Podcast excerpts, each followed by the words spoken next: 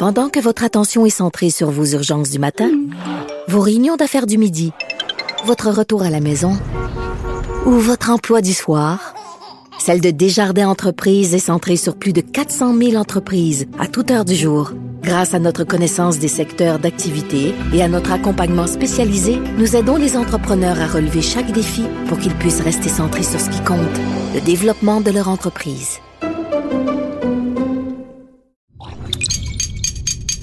Cube Radio.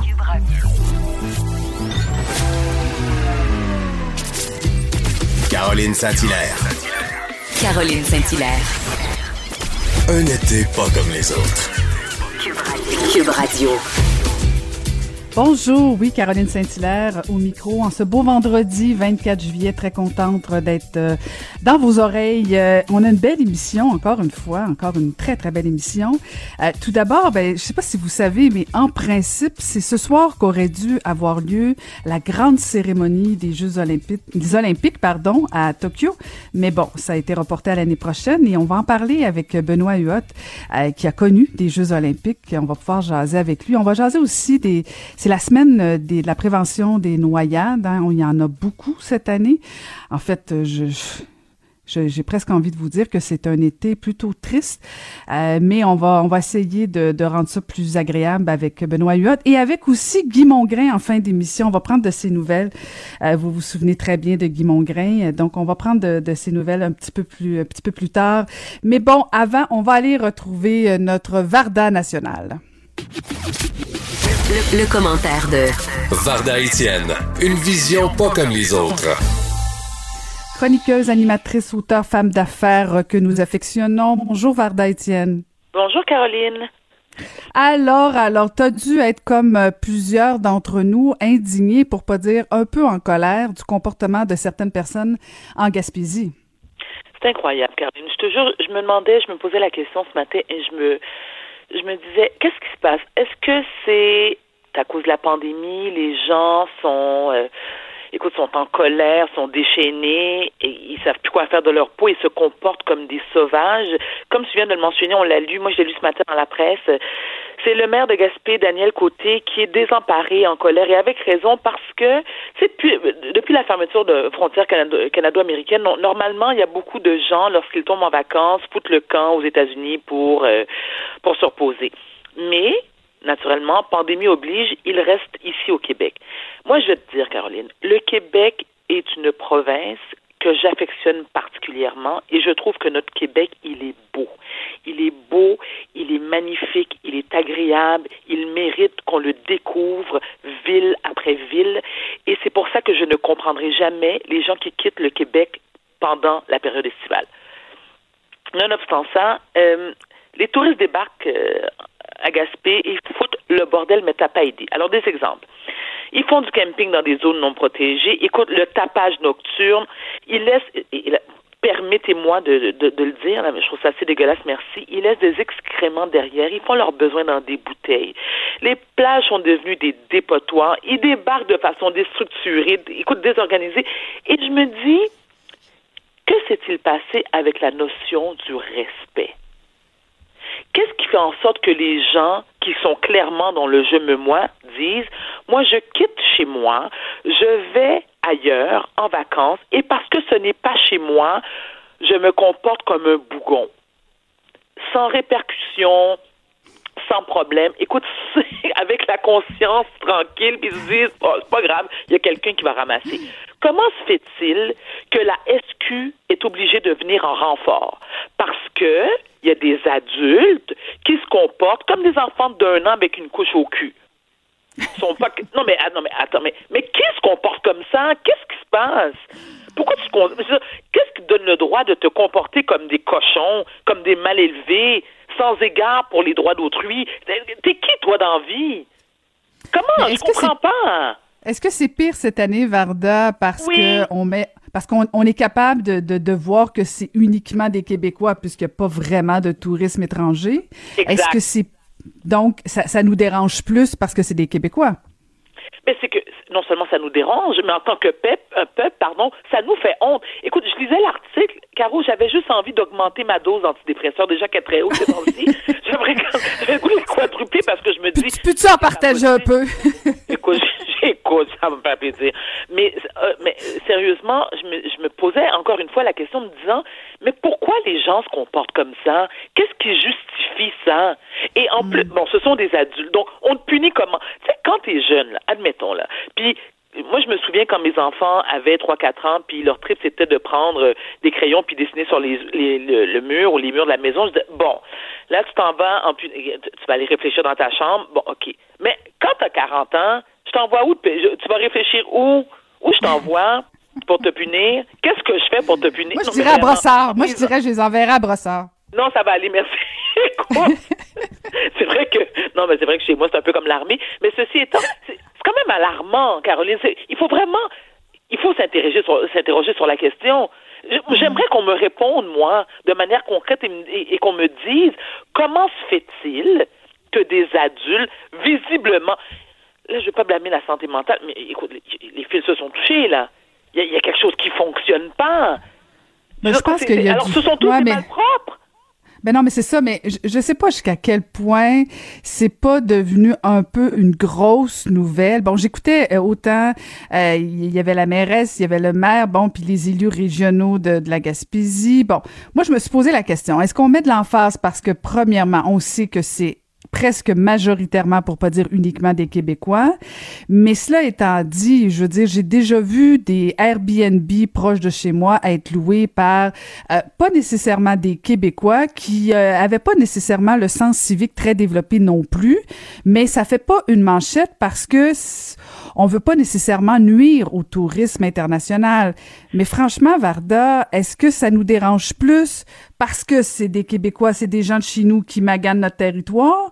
Mais est-ce qu'on aurait fait la même nouvelle si euh, c'était des Français qui avaient euh, pris la plage de la Gaspésie pour une litière achat? Mais c'est-à-dire, bonne question, Caroline. Moi, je crois que oui, mais comme je te disais tout à l'heure, c'est comme, puisqu'on est un peuple, hein, moi je veux dire que les Français se comportent comme des sauvages, que les Américains se comportent comme des sauvages, je me dis au pire des cas, regarde, ils vont refoutre le camp chez eux, je m'en fous. Quand c'est chez nous que ça se passe, quand c'est notre, mm. c'est notre monde, là, OK? Et des personnes adultes, responsables, respectueuses, tu te dis, mais voyons donc! Je veux dire, moi j'ai honte. Je veux dire, écoute, et je vais te dire, Caroline, moi j'ai déjà eu le privilège d'aller en Gaspésie c'est magnifique. Un, mhm. je n'ai jamais été autant si bien accueilli. J'ai tellement mangé, j'ai dû prendre 15 livres en deux jours. Écoute, le, paysage est à couper le souffle. Je me dis, pourquoi mhm. tu veux foutre le bordel là? Pourquoi? et, d'autant plus, permets-moi, Caroline, d'autant plus que la Gaspésie est une région qui dépend en majeure partie du tourisme. Mhm, tu comprends? c'est ça.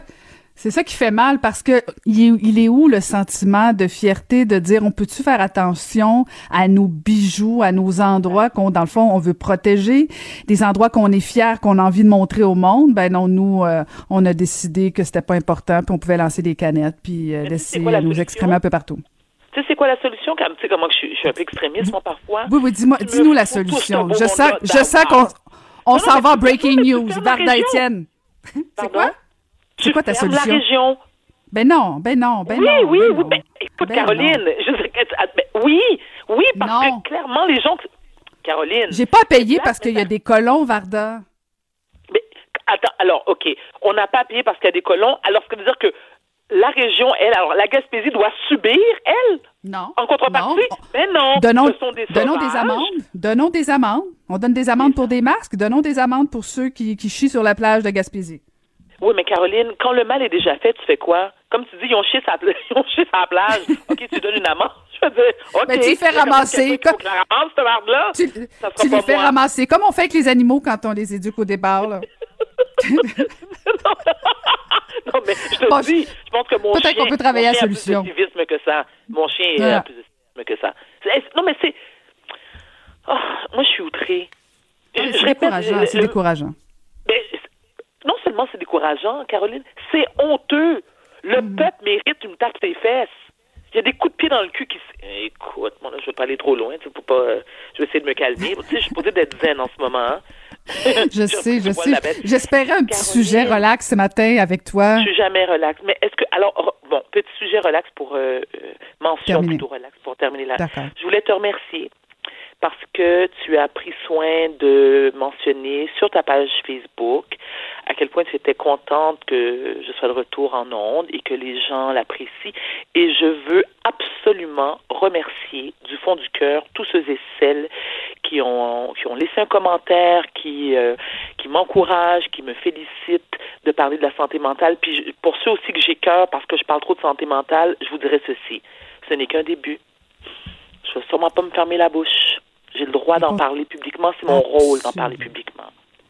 On, on, espère que tu vas continuer le combat, cher Varda. Va te reposer en fin de semaine. Fais attention à la plage de Brossard. Sois prudente et on t'embrasse.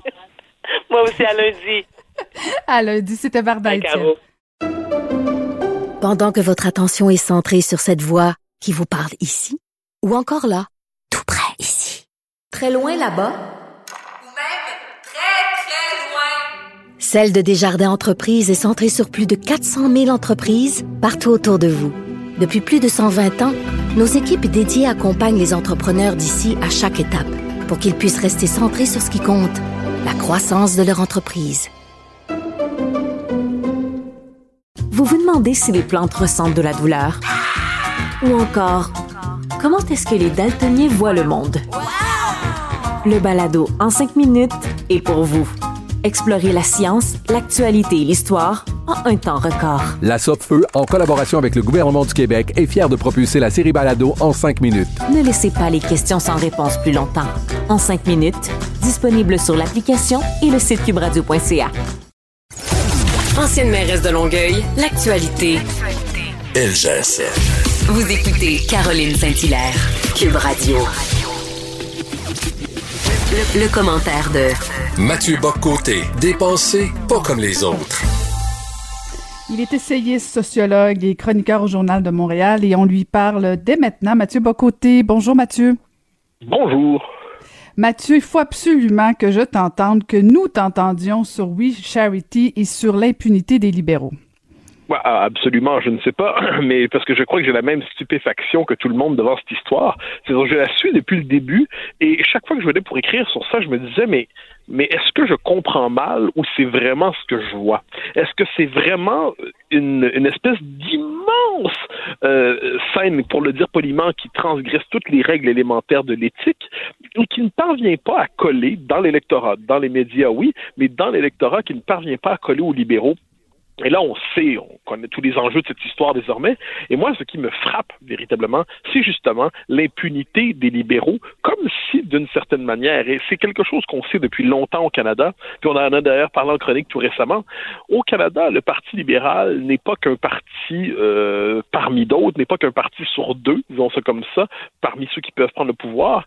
C'est un parti qui est intimement connecté à la réalité même de l'État, comme s'il y avait une forme d'osmose entre le Parti libéral, la haute fonction publique, euh, comme s'il y avait une forme d'osmose entre la bureaucratie libérale partisane et la bureaucratie de l'État. Et ce scandale, en ce moment, qui, aux yeux de n'importe qui d'autre, à la ville de Montréal, dans l'État québécois ou ailleurs, on aurait l'impression qu'on est devant un scandale à grande échelle, puis à la, dès la première étape, on se serait dit ça n'a pas de maudite allure. Eh bien, le Parti libéral qui vit dans le sentiment de sa, sa propre supériorité morale, le Parti libéral qui se croit à l'abri de tout, le Parti libéral qui ne, ne peut pas par définition pécher parce qu'il est au-delà du péché, parce qu'il est le rédempteur, parce qu'il a transcendé tous les péchés par le culte de la diversité, eh bien, le Parti libéral, c'est quand même ce parti qui, dans les circonstances, est un parti qui c'est un scandale éthique à la puissance 1000 qui nous fait penser inévitablement aussi au scandale des commandites. Pourquoi je fais le lien entre les deux? Parce que dans les deux cas, au nom d'une euh, d'une espèce de générosité morale qu'on se prête, d'un objectif indiscutable du point de vue des, des libéraux, des rouges, eh bien, on se permet ensuite de nommer le club des copains et des coquins. On se permet de se nommer dans l'entre-soi. On se permet ensuite de profiter des largesses de l'État comme s'il s'agissait d'une extension de sa bourse privée d'une manière ou de l'autre. Et tout ça sans jamais se rendre compte qu'on fait quelque chose de mal. Parce que ça, je suis persuadé qu'il y a cet élément-là qu'on doit intégrer dans cette euh, dans l'analyse. c'est que je suis persuadé que la plupart de ceux qui sont engagés là-dedans ne se sont jamais dit ouais, ça, ça n'a pas d'allure, va falloir le cacher. Ouais, ça, ça va vraiment trop loin, il va falloir le dissimuler. Ils étaient dans un sentiment d'impunité parce qu'un sentiment de virginité morale. Et c'est ça, moi, qui me frappe le plus dans cette histoire. C'est-à-dire que jamais ils se sont rendus compte qu'ils faisaient quelque chose de croche. Et là, euh, ou, s'ils s'en sont rendus compte, ils l'ont fait de manière tellement broche à foin qu'ils ne sont même plus capables de voir l'étendue de leur propre turpitude. Donc, devant cela, comment ne pas être stupéfait? Et comment, comment encore une fois, c'est tellement clair. Moi, ce que je constate, euh, Mathieu, c'est j'ai comme l'impression que, surtout pour Justin Trudeau, mais peut-être même pour l'ensemble du Parti libéral du Canada, c'est comme si le Parlement, le Canada leur appartenait et que s'ils font des erreurs, euh, s'ils font euh, de graves manquements, ben ils n'ont qu'à s'excuser et on passe l'éponge et on tourne, on tourne la page. Et là, on vient, on, vient juste euh, d'apprendre, Mathieu, peut-être que tu voudras commenter là. Andrew Scheer, le chef du Parti conservateur, demande la démission de Justin Trudeau. Là, ils viennent d'augmenter un peu, je pense, le ton parce qu'au départ, on demandait la démission de Bill Morneau, le ministre des Finances, mais là, on demande carrément la tête de Justin Trudeau. Et, et, et c'est compréhensible parce que quand Justin Trudeau fait la même chose que le ministre des Finances, pourquoi on demanderait juste le départ du ministre des Finances? Ben, moi, je pense qu'il y a deux choses là-dedans. C'est-à-dire, le premier élément, c'est pourquoi les libéraux croient qu'il suffit de s'excuser. Parce qu'ils ont toujours agi de bonne foi dans leur tête. C'est ça, surtout chez Justin Trudeau, qui est, qui est un peu euh, une forme d'homme égaré en politique. Euh, je disais hier un lutin égaré en politique, un grand niais qui se retrouve dans un poste parce qu'il portait le bon nom de famille. Euh, Justin Trudeau, là-dessus, croit, il dit, ah, c'était pour bien faire. Ben, moi, m'excuser, puis ça va être terminé. comme si, d'une certaine manière, tu le dis bien, le Canada leur appartient. On ne saurait douter de leurs intentions. Peut-être ont-ils manqué de jugement, donc on va s'excuser, on va faire un mea culpa, puis ça va être terminé. Sauf que, normalement, dans un état normal, dans un état moderne, dans un état développé, il ne suffit pas de s'excuser pour avoir la rédemption. L'excuse relève du domaine moral. Ensuite, ce qui relève du domaine de la capacité de gouverner, la capacité éthique, dans, dans certains cas même du droit, tout simplement, eh bien, c'est un autre registre. Donc ça, je pense que les libéraux sont juste incapables de s'imaginer qu'ils font quelque chose de mal. De ce point de vue, ce sont de parfaits progressistes, hein, c'est-à-dire, c'est véritablement c'est l'action politique immaculée. Ensuite, Ensuite, pour ce qui est de la démission, moi, ça me semble inévitable qu'on demande la démission de Trudeau là-dedans. Parce que Morneau, je crois, mon, l'analyse que j'en faisais, c'est que c'était c'était celui qu'on qu'on allait traiter un peu comme la, la soupape euh, qui devait sauter. C'était finalement le fusible qui allait sauter. Un peu comme en politique française, quand ça va très très mal, c'est le premier ministre qui démissionne pour permettre au président de conserver sa mhm. capacité d'action, puis il nomme un nouveau premier ministre. Eh bien, Morneau devait, dans la première étape, on, devait, on demandait sa démission. Devant lui, on va pouvoir l'avoir, ça va secouer le gouvernement, et puis c'est une cible qu'on peut qu'on peut qu'on peut avoir. Lui, on peut l'avoir si on met une grande pression sur lui, il va tomber. Et là, on se rend bien compte que demander simplement la tête de Morneau sans demander celle de Trudeau, c'est que là, on est simplement dans un... Ça devenait presque inconséquent. Et de ce point de vue, cibler euh, Justin Trudeau quand on est l'opposition dans une circonstance, c'est situer des enjeux au bon niveau. Euh, reste à voir comment euh, il va chercher à s'en tirer, de quelle manière. c'est un roi de l'esquille, c'est un roi du patin, mais mais je suis... je me dis que là, on est quand même, on situe l'enjeu au bon niveau quand on demande sa démission. Oui, mais en même temps, tu, tu fais référence, Mathieu, au fait que les intentions sont nobles.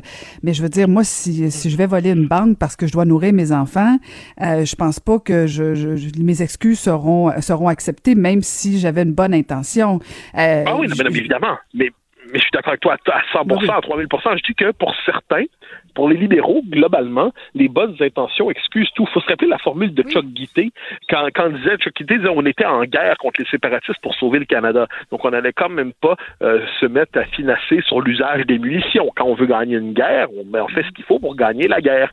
Eh bien, quand on est l'incarnation du parti qui veut le bien, qui veut la, le, la partie, le bénévole, la participation active de tous, quand on veut que les jeunes collaborent à ce que le Canada, tout, tout ce qu'on peut imaginer comme discours, eh bien, le bien est tellement puissant qu'il ruisselle et dégouline. Hein, c'est du bien guimauve. Et quand on fait une grosse, grosse guerre éthique, on dit, mais j'ai tellement pas voulu, je m'excuse. Franchement, c'était pas de ma faute. Théoriquement, Justin Trudeau pourrait dans les prochains jours pleurer. Ce n'est pas inimaginable. arrête, arrête. Dans le, dans le degré de l'escalade, Justin ah, Trudeau sait qu'il peut pleurer. Euh, je ne sais pas s'il va pleurer. Je dis qu'il peut pleurer. Si l'étape avant la démission, peut-être. On s'en souvient, à l'affaire du blackface, euh, il s'est presque mis à genoux, il a fait un mea culpa, il s'est excusé, il a accusé le Canada tout au complet de, de ses propres péchés pour s'en laver un peu lui-même. Donc, il y a quand même, il y a encore des, des réserves lacrymales chez Justin Trudeau pour traverser la crise, mais il ne pourra pas toujours se laver de ses propres larmes. À un moment donné, le réel va quand même nous frapper. Cet homme n'est pas dans un poste qui lui convient. Ben, entre toi et moi, Mathieu, comparer le blackface à, au scandale de We Charity, le blackface était dans une époque euh, de Justin Trudeau. Moi, je pense que ses excuses n'étaient même pas nécessaires. Il pouvait Non, non, non, dire... je suis que- Ah, on est d'accord, mais, mais Ah là non, où ça devient... De son point de vue, lui, Ah oui, peu oui, importe ce qui arrive, il met dans une politique, il met le 25 sous dans la machine à excuses, puis là, il se met à faire une chanson, je m'excuse, je m'excuse, je m'excuse. Et puis là, s'il est bon, on met un autre 25 sous, puis là, il se met à pleurer. Donc là, la question est de savoir jusqu'où il va aller dans les excuses, les larmes et la génuflexion. Mais il n'est pas inimaginable de croire qu'il peut encore en rajouter une couche. Ce qui est certain, c'est que si les Canadiens et les Québécois, qui ne sont évidemment pas les mêmes, euh, regardaient la scène politique avec autant de sévérité qu'ils peuvent regarder les autres partis, s'il n'y avait pas cette espèce de complaisance généralisée pour le, les libéraux, l'État PLC, appelons ça comme ça, eh bien, euh, je pense qu'on aurait le sentiment qu'on est devant un gouvernement qui s'est permis de piger dans la caisse, euh, sans, aucun égard, en fait, pour les principes élémentaires euh, de la gouvernance du droit de l'État, et ça devrait être suffisant pour le faire tomber, à tout le moins symboliquement, jusqu'aux prochaines élections, on devrait être devant un gouvernement discrédité. Mais bon, on n'en est pas là. Puis cela dit, en plus, faut pas oublier les conservateurs. Là, ils ont un chef euh, de- temporaire, Andrew Scheer, qui va partir bientôt. Andrew Scheer, bon, peut-être rêve-t-il d'élections anticipées où il serait le chef revanche.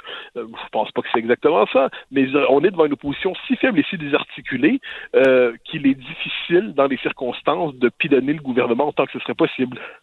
Mais en même temps, hier, j'écoutais, je sais pas si tu as entendu les propos euh, du ministre du patrimoine, Stephen Guilbeault, Mathieu, mais, mais quand j'ai entendu Stephen Guilbeault dire, bon, ben, le ministre des Finances est excusé, j'accepte ses excuses, et surtout, il a ajouté, et c'est là où euh, j'ai, euh, je, je t'avoue, bondi, il a dit, je ne pense pas que les Canadiens ont de l'appétit pour une élection, mais entre toi et moi, là, je veux dire, c'est pas, c'est pas parce qu'on n'a pas d'appétit qu'on peut tout se permettre, et, et c'est, c'est révélateur, je veux dire, c'est pas, Stephen Guilbeault, Mathieu, c'est pas un libéral euh, de, de 25 ans, de, de métier, de carrière. Il arrive et déjà, il est dans le moule du Parti libéral en disant, ben voyez-vous, c'est excusé, donc c'est pas grave, je, je, j'accepte, on continue. Et en plus, compte tenu de la COVID, on veut pas d'élection, donc on- laissez-nous encore gérer le Canada, ça va très très bien, merci. Ah, je crois que Stephen Guilbeault est un politicien de carrière depuis longtemps.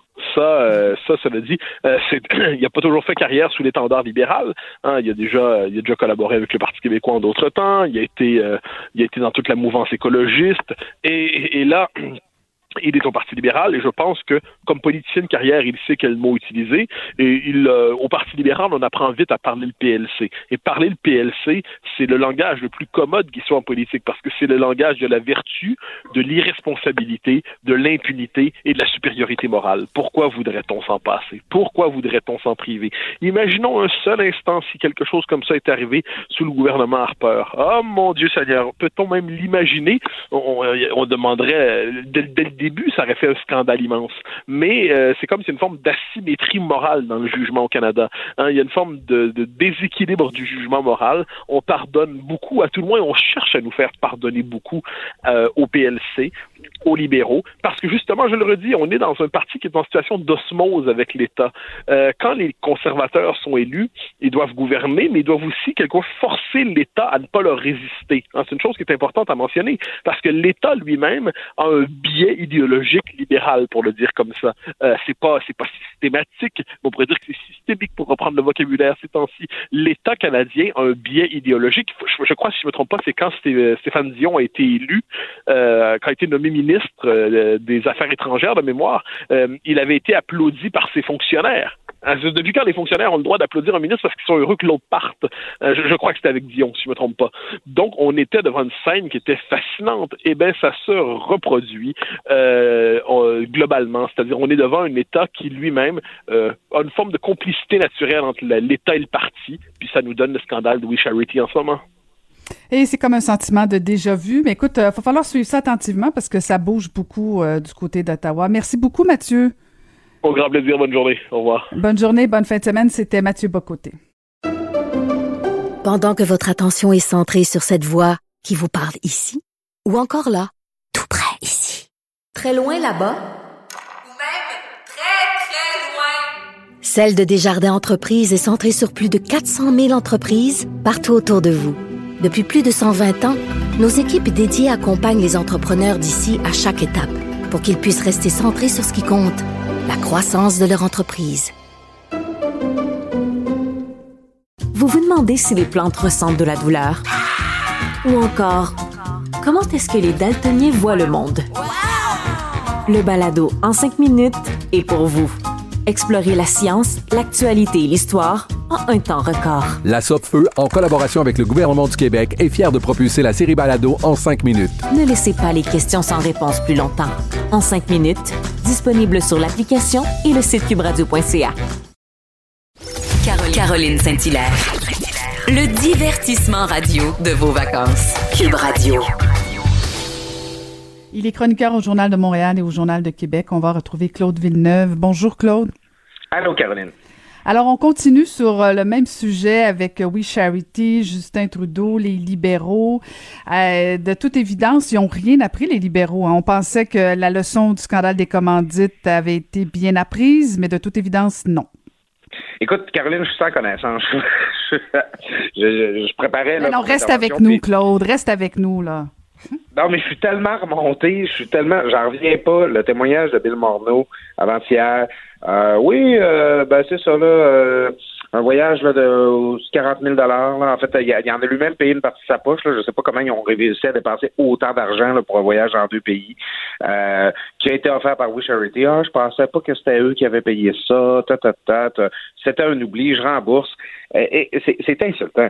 C'est, c'est insultant de voir cette espèce de de sentiment d'impunité là, de ah nous on est au-dessus de ça, puis ah ben, on fait ça pour les enfants et tout, puis cet échange là de privilèges.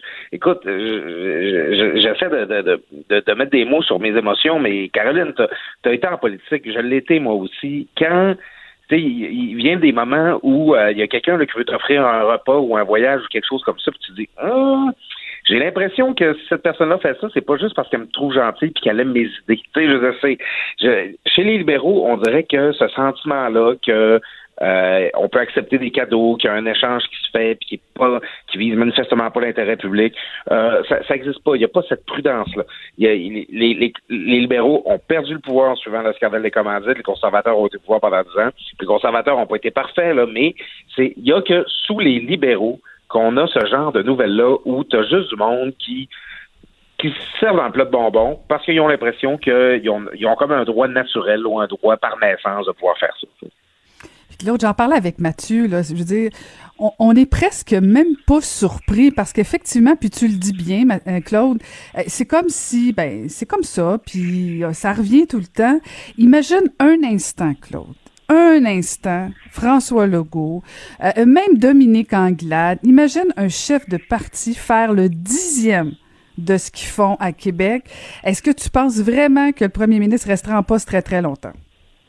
Ah, écoute, euh, c'est de, un, je pense que non. De, de deux, je pense que il y a, une espèce de euh, écoute, il n'y a pas de complot médiatique quoi que ce soit, mais au Canada anglais, euh, le- fa- face aux, différents problèmes éthiques qu'il y a eu au gouvernement Trudeau, que ce soit son, son fameux voyage à la GACAN, avec la, la- sur l'île de la GACAN, euh, bon, on, a eu bon, cours de SNC-Lavalin, là, le tollé était comme plus au Canada anglais qu'au Québec parce que bon, euh, ça, ça, ça sonnait justement. Le Canada anglais va réagir quand, on parle de corruption qui a l'air québécoise. Quand ça a l'air d'un scandale de chez nous, ça, les Canada anglais vont en parler. Mais sinon, là, pour tout le reste, euh, la, la, tu sais, Trudeau can do no wrong. là. C'est comme la reine. Puis euh, les, les, les- les- il va finir par aller témoigner Justin Trudeau. Il l'a dit, euh, euh, il l'a annoncé hier, on, on va entendre ce qu'il a à dire, mais il y a encore cette impression-là que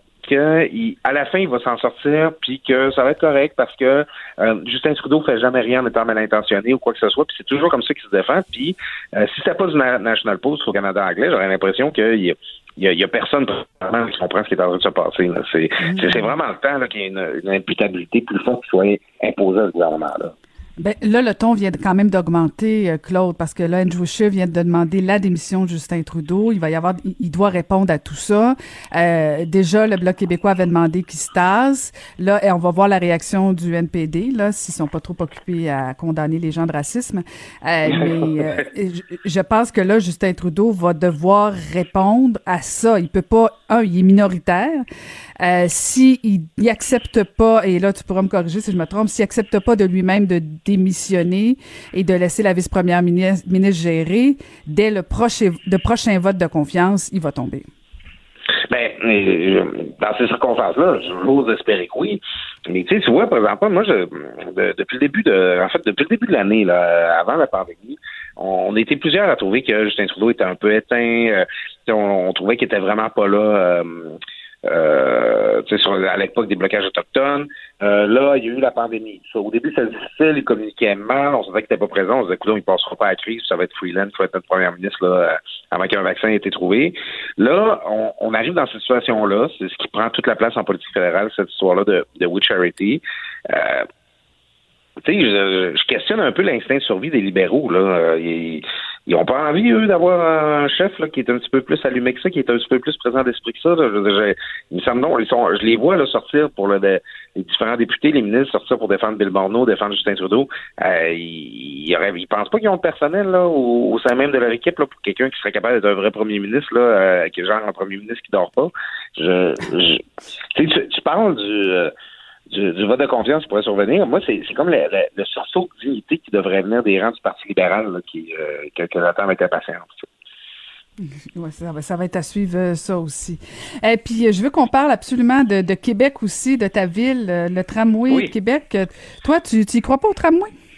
Ben écoute, je suis un, peu découragé parce que moi, c'est pas une bonne journée, Claude. C'est pas une bonne journée pour toi vivement, tu sais, c'est vendredi, puis vivement la fin de semaine. Mais sérieusement, moi, le, le projet de tramway, euh, tu sais, moi, j'habite à Québec. Euh, ça va faire 20 ans. Je suis un gars de 38 ans. J'ai j'avais depuis longtemps le sentiment maudit, cette ville-là a fait rien pour moi, a fait rien pour euh, les gens de, ma tranche d'âge, de, mon, mon, groupe démographique qui vivent en ville, qui aiment ça faire leur commission à pied, tout ça. Puis quand le projet du tramway est arrivé, j'étais comme Ah, Enfin, un projet pour faire rentrer Québec dans la modernité, enfin quelque chose d'ambitieux et tout ça. Et je suis un défenseur du projet de tramway depuis le début, là, puis j'y crois encore. Mais ça commence vraiment à être difficile de défendre le tramway. là, le, dernier événement en date, c'est que présentement, c'est les audiences du bureau, euh, bureau d'audience publique sur l'environnement, le BAP, sur l'implantation du tramway à Québec, qui force la ville à publier des documents euh, euh sur euh, bon le dossier d'affaires du tramway là, à l'endroit des, différents contracteurs, le, les, projets d'implantation, la liste des, des édifices qui vont devoir être expropriés pour pouvoir implanter le tramway. Puis c'est Écoute, la, ville sort des documents incomplets et qu'on doit en plus, on a en plus la forcer à publier ces documents-là. On, fait tout de mauvaise fortune, bon cœur. Euh, on, on, est vraiment en train de donner l'impression que, de confirmer l'impression qui, existe chez les opposants de Samoa que c'est un projet broche à foin, qui a été mal planifié. Euh, ici, les gens à Québec qui sont contre le tramway disent que c'est un projet qui a été fait sur une napkin, sur un coin de table. Euh, moi, je suis pas sûr qui croient ça, mais je, trouve que la ville, travaille très fort à nous convaincre que c'est le cas. Euh, j'ai j'ai vraiment hâte que l'administration Laboum, que juste Laboum lui-même, euh, lâche leur bottine, puis défende ce projet-là, puis s'organise pour faire un vrai service après-vente, parce que comme c'est là, ils sont complètement en train de perdre le contrôle du, narratif sur cette question-là, puis euh, de nuire à, l'acceptabilité sociale du projet qui est nécessaire pour implanter un projet d'infrastructure de cette importance-là. Mais euh, Claude, est-ce que c'est dû au fait qu'on est en période estivale ou bon, il y a des gens qui sont en vacances? Euh, je voyais la, récente sortie du maire euh, Régis Labombe qui rappelait l'importance du tramway, qui y travaillait. Il va falloir qu'on m'explique au Québec pourquoi c'est toujours difficile d'avoir des gros projets comme le tramway. Il me semble que Québec, comme ville, comme capitale, mérite le tramway, non? Écoute, euh, Québec, là, c'est la seule ville de plus de 500 ben 000 habitants au Canada qui n'a pas encore une infrastructure de, ce type-là, que ce soit un métro, un tramway, un train léger, euh, euh, n'importe quoi. Là, c'est Québec là, est en retard sur tout le monde là-dessus. En fait, c'est c'est pas le projet qui devrait voir le jour en 2026 selon l'échéancier actuel, c'est le projet qui aurait dû voir le jour en 2006. Là. Tu sais, c'est, c'est une vieille affaire qui traîne depuis trop longtemps. Mais euh, c'est ça. Tu sais, à Québec, Québec, c'est une ville plutôt conservatrice. Euh, le, euh, ça prenait On aime mieux le troisième lien, hein? On aime mieux le troisième lien. Ah, écoute, écoute, euh, c'est quelqu'un de la région métropolitaine comme toi, euh, ça le fait toujours un peu sourire quand on dit qu'on a un problème de trafic à Québec. Euh, c'est comme ah oui, ça va prendre 25 minutes pour aller quelque part plutôt que 20 minutes. Oh mon Dieu. C'est c'est une ville qui a des drôles de priorités. Euh, Régis Labaume, puis c'est ma ville, c'est là que j'habite, j'en suis c'est ici que je paye des taxes, mais j'avais reconnu, je trouve que Régis Labaume a eu un, un fort courage politique en décidant de porter ce projet-là. Maintenant, euh, j'aimerais ça sentir qu'il est prêt à le porter jusqu'au bout, puis que euh, on, met la préparation, puis la compétence, puis la, vigilance, la diligence nécessaire pour faire en sorte que ce soit un bon projet. Parce que présentement, les citoyens de Québec ne sont pas rassurés. Puis euh, moi qui aimerais ça de n'avoir un entre moi en 2026, ben j'aimerais ça que j'aimerais ça que le service après-vente se fasse. Bon, ben on fait un appel euh, de phare à Monsieur le maire de Québec, Régis Labombe, pour euh, en savoir plus sur le tramway. Merci beaucoup, Claude. Bonne fin de semaine. Bonne fin de semaine à toi, Caroline. Merci beaucoup. C'était Claude Villeneuve que vous pouvez lire dans le Journal de Montréal et dans le Journal de Québec. Pendant que votre attention est centrée sur cette voix qui vous parle ici, ou encore là, tout près ici, très loin là-bas, Celle de Desjardins Entreprises est centrée sur plus de 400 000 entreprises partout autour de vous. Depuis plus de 120 ans, nos équipes dédiées accompagnent les entrepreneurs d'ici à chaque étape pour qu'ils puissent rester centrés sur ce qui compte, la croissance de leur entreprise. Vous vous demandez si les plantes ressentent de la douleur? Ou encore, comment est-ce que les daltoniens voient le monde? Le balado en cinq minutes est pour vous. Explorez la science, l'actualité et l'histoire en un temps record. La Feu, en collaboration avec le gouvernement du Québec, est fière de propulser la série Balado en cinq minutes. Ne laissez pas les questions sans réponse plus longtemps. En cinq minutes, disponible sur l'application et le site cubradio.ca. Caroline Saint-Hilaire. Pas d'enveloppe brune, pas de lobbying. Juste la vraie bonne radio, dans les règles de l'art. Cube Radio depuis euh, le début de la pandémie, quoi, depuis quatre mois, on va se le dire, c'est très, très difficile pour les commerçants, particulièrement les commerçants de la région de Montréal. Et euh, hier, on a vu sortir un, portrait, et euh, disons-le, c'est un portrait très, très, très sombre, et on a voulu en parler avec le président de l'Association des sociétés de développement commercial de Montréal, Billy Walsh. Bonjour, Monsieur Walsh. Bonjour. Alors, de toute évidence, vous faites partie des gens inquiets sur, sur la situation des commerçants à Montréal. Ben, définitivement. Présentement, cet été, on vit dans une espèce de petite bulle où euh, les gens ont encore euh, du financement de l'État pour ceux qui ont malheureusement perdu leur emploi. Les commerçants vivent aussi majoritairement au niveau des opérations avec une subvention salariale euh, du gouvernement fédéral. Et ce qu'on voit, même si on a eu un premier bon mois de mai, dans le fond, il y a eu un retour des dépenses des consommateurs. l'été, la fin de l'été va nous permettre de voir réellement euh, ce qui va se passer dans les prochains mois. Et c'est à ce moment-là euh, qu'on croit euh, voir arriver l'hécatombe, en fait, du commerce de détail et les artères commerciales. Est-ce que les, gouvernements supérieurs, que ce soit la ville de Montréal ou le gouvernement du Québec, devraient prendre des actions? Ben, déjà, il y en a qui sont prises, c'est mhm. clair. je pense aussi que la crise dépasse un peu aussi, d'une certaine mesure, les gouvernements, bien qu'ils devront encore prendre des actions euh, au retour, en fait, euh, au retour là, en septembre. Euh, je pense qu'on a juste fait le chapitre 1. Mais c'est sûr et certain que la crise, elle exacerbe un phénomène qui était là bien avant mars dernier. c'est un transfert quand même important de la consommation vers le web. Cette crise-là n'a fait que l'accentuer ou l'exacerber définitivement. À l'automne, euh, si on veut être capable de conserver le commerce artériel, qui compose aussi, je vous dirais, euh, la colonne vertébrale de nos quartiers, de notre centre-ville à Montréal, ben, on va devoir euh, on va devoir euh, poursuivre les mesures de, compensation salariale pour les entreprises et on va devoir, au niveau du gouvernement fédéral, nous, ce qu'on souhaite, c'est qu'il y ait une modification au niveau de l'aide au loyer. Une mesure qui ne trouve pas nécessairement d'adhérents, d'un, parce que le propriétaire doit intervenir dans l'équation, puis au niveau euh, bureaucratique, c'est excessivement exigeant pour les commerçants, donc très complexe. Euh, dans, dans, le rapport, on disait qu'il y avait une baisse du chiffre d'affaires quoi de 30 40% pour les commerçants. Euh, vous faites allusion au fait que déjà il y a un changement d'habitude pour les clients qui bon soit qu'on consomment davantage en ligne. Est-ce que vous devez vous comme commerçant, comme association, trouver des façons dans le fond quand même d'inviter les gens à aller y se déplacer dans les commerces? Ah ben oui, c'est sûr. En fait, il y a deux choses qu'on peut faire.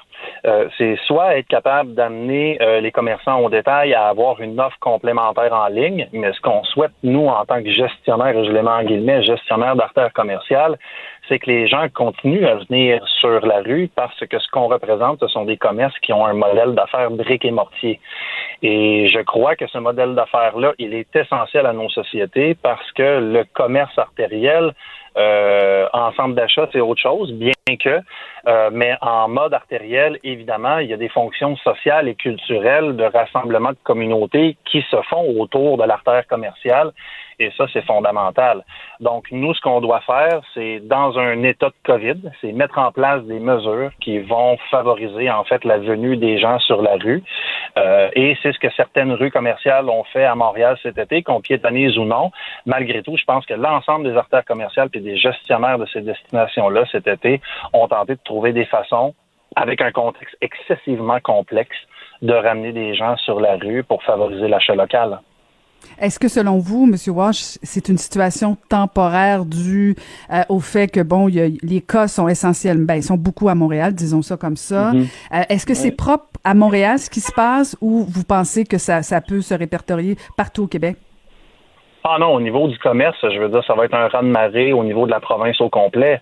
Euh, la planification commerciale sur le territoire de la province en général, je veux dire, c'est quelque chose qui n'est pas nécessairement concerté, planifié, organisé. Il n'y a pas nécessairement non plus de cohérence. Euh, moi, je me désole beaucoup quand je me promène en région, puis lorsque j'arrive à une croisée d'autoroute, on retrouve euh, ben d'un euh, des bannières qui ne reflètent pas nécessairement l'identité de la place puis de la communauté, au détriment parfois des artisans et des commerçants qui sont euh, très ancrés dans le produit local, bien qu'il y ait certaines régions et certaines villes de région qui sont capables de mettre ça de l'avant aussi pour des raisons, j'imagine, géographiques, contextuelles, de de de, de sentiment d'appartenance aussi auprès de leur communauté. Mais ça me désole beaucoup de voir les centres-villes historiques qui sont dévitalisés au profit dans le fond, d'un modèle de commerce qui, personnellement, moi, m'interpelle pas, mais qui est aussi en train de détruire un peu le tissu social de nos campagnes puis de notre région. Mais je vous écoute, là, puis je me dis, dans le fond, ça, ça avait commencé avant la pandémie, puis vous l'avez dit vous-même, là, ça s'est mm-hmm. euh, intensifié avec la pandémie où il y a plus de commerce en ligne. Mais même si, euh, est-ce que c'est pas aux commerçants à adapter, dans le fond, leur façon de faire? Euh, je comprends que vous parlez de vitalité, comment c'est important, les, les, les centres-villes pour les villes, pour les régions, mais est-ce que pas, il n'y a, pas des moyens, des, des, des, pistes de réflexion que vous devriez avoir pour nous donner le goût d'y aller? Par exemple, si moi je suis à Longueuil, aller à Montréal, c'est de plus en plus difficile. Euh, est-ce que la conjoncture, la façon que c'est géré à Montréal, ça vous nuit pas mhm. un petit peu? Ben, Montréal a ses enjeux, définitivement. Il y a des artères commerciales à Montréal qui sont en crise, puis l'étalement urbain a fait en sorte que dans les zones de banlieue, on a eu, dans le fond, une, euh, comment je vous dirais, une, un, point de bascule positif qui a fait en sorte qu'on a été capable de se doter d'équipements commerciaux qui allaient, qui allaient, euh, qui allaient euh, compétitionner finalement certaines destinations montréalaises le centre-ville de Montréal, le vieux port de Montréal, le village gay à Montréal, euh, ce sont toutes des destinations qui vivaient très bien avec, qui vivaient très bien, je le demande guillemets, là, il y avait des, des soubresauts, mais quand même, qui tiraient leur épingle du jeu avec une clientèle touristique, une clientèle qui visitait ces destinations-là pour des raisons culturelles ou de divertissement. On a juste à penser au Centre Bell ou encore la place des festivals et les touristes internationaux. Maintenant, ces gens-là ne sont plus là. C'est sûr et certain que la situation, elle devient excessivement critique.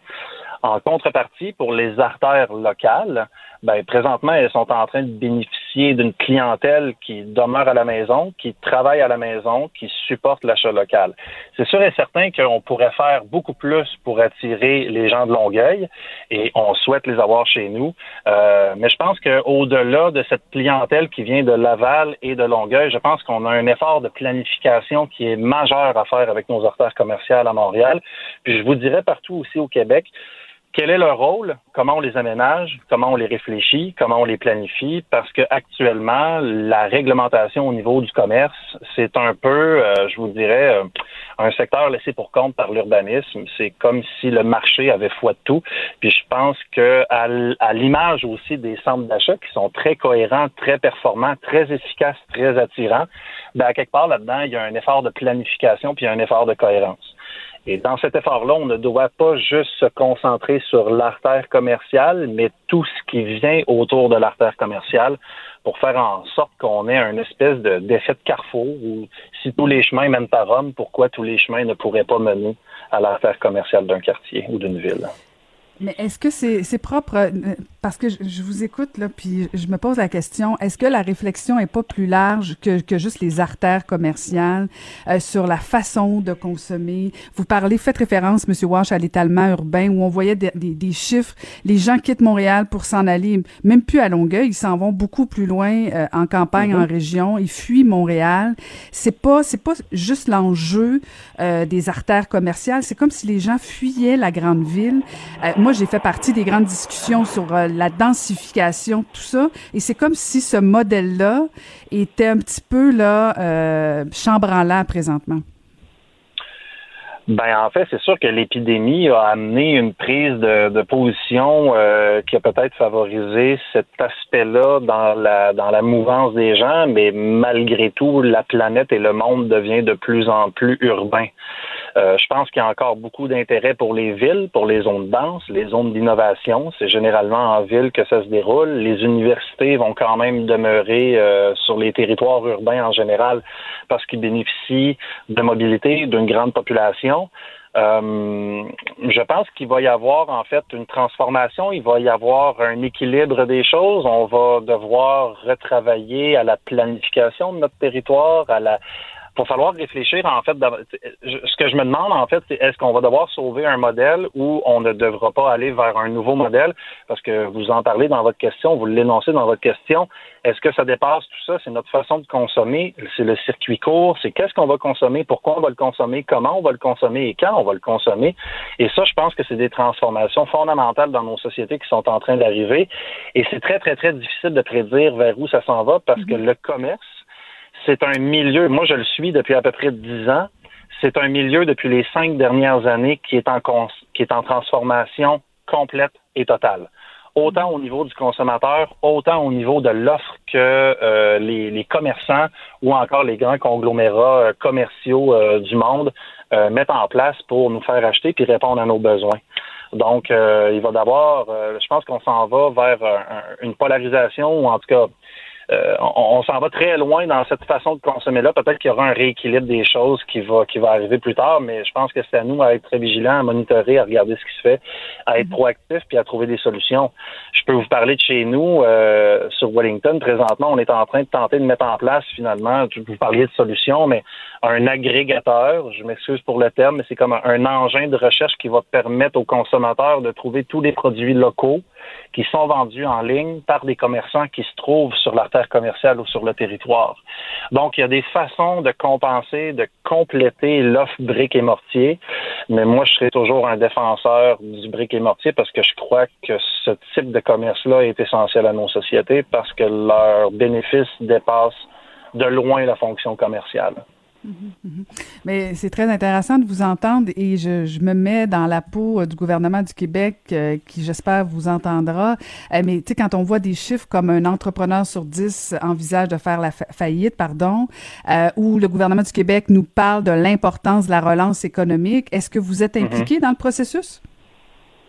Euh, au, niveau, au niveau du gouvernement du Québec, on est euh, on est à l'aube de déposer, dans le fond, un plan de relance pour les artères commerciales. Avec la ville de Montréal, on est aussi impliqué. Le gouvernement du Canada, c'est une organisation qui s'appelle l'International District Association du Canada qui euh, gère, dans le fond, les représentations auprès du gouvernement canadien. oui, définitivement, mais ce, ce à quoi on s'attend, nous, c'est que les artères commerciales, les centres-villes et le commerce ne soient plus quelque chose qui est là par défaut, mais que ce soit finalement un pan de l'économie euh, qui soit euh, prioritaire à partir d'aujourd'hui, parce que comme je l'ai dit un petit peu plus tôt, puis je le répète souvent, le commerce a une fonction, du moins le, commerce de proximité a une fonction beaucoup plus importante dans nos communautés que la transaction. C'est un filet social, c'est un lieu d'échange, c'est un lieu de partage, c'est un lieu d'inclusion. Euh, il est fondamental. Donc moi, je lâcherai pas le morceau parce que j'y crois. Mhm. C'est surtout euh, une belle façon de revitaliser euh, des quartiers. Euh, c'est fondamental. Ben, merci beaucoup de nous avoir parlé. Ça m'a fait plaisir et cet été, ben, j'ai de la difficulté à ne pas terminer en vous disant acheter local. Ça va aider tous les entrepreneurs qui en ont besoin. Excellent. Message entendu. C'était le président de l'Association des sociétés de développement commercial de Montréal, Billy Wash. Pendant que votre attention est centrée sur cette voix qui vous parle ici ou encore là, tout près. Très loin là-bas? Ou même très, très loin? Celle de Desjardins Entreprises est centrée sur plus de 400 000 entreprises partout autour de vous. Depuis plus de 120 ans, nos équipes dédiées accompagnent les entrepreneurs d'ici à chaque étape pour qu'ils puissent rester centrés sur ce qui compte, la croissance de leur entreprise. Vous vous demandez si les plantes ressentent de la douleur? Ou encore, Comment est-ce que les daltoniens voient le monde? Le balado en cinq minutes est pour vous. Explorez la science, l'actualité et l'histoire en un temps record. La Feu, en collaboration avec le gouvernement du Québec, est fière de propulser la série Balado en cinq minutes. Ne laissez pas les questions sans réponse plus longtemps. En cinq minutes, disponible sur l'application et le site cubradio.ca. Caroline Saint-Hilaire. Elle a des antennes partout dans les coulisses de la politique. Cube Radio. Un été pas comme les autres. C'est la 27e semaine de la prévention de la noyade présentement et on a vu une augmentation de cas de noyade. Et euh, j'avais envie de parler avec euh, un nageur, un des athlètes paralympiques canadiens les plus décorés avec 20 médailles en 5 Jeux paralympiques. Il a décroché 32 médailles en 6 championnats du monde et c'est pas fini. Il a battu 60 records du monde dans sa, dans sa catégorie. Benoît Huot. Bonjour Benoît. Hey, allô Caroline, ça va bien? Ben ça va très bien. Contente de te parler ce matin. Euh, tout se passe bien dans la petite famille Huot?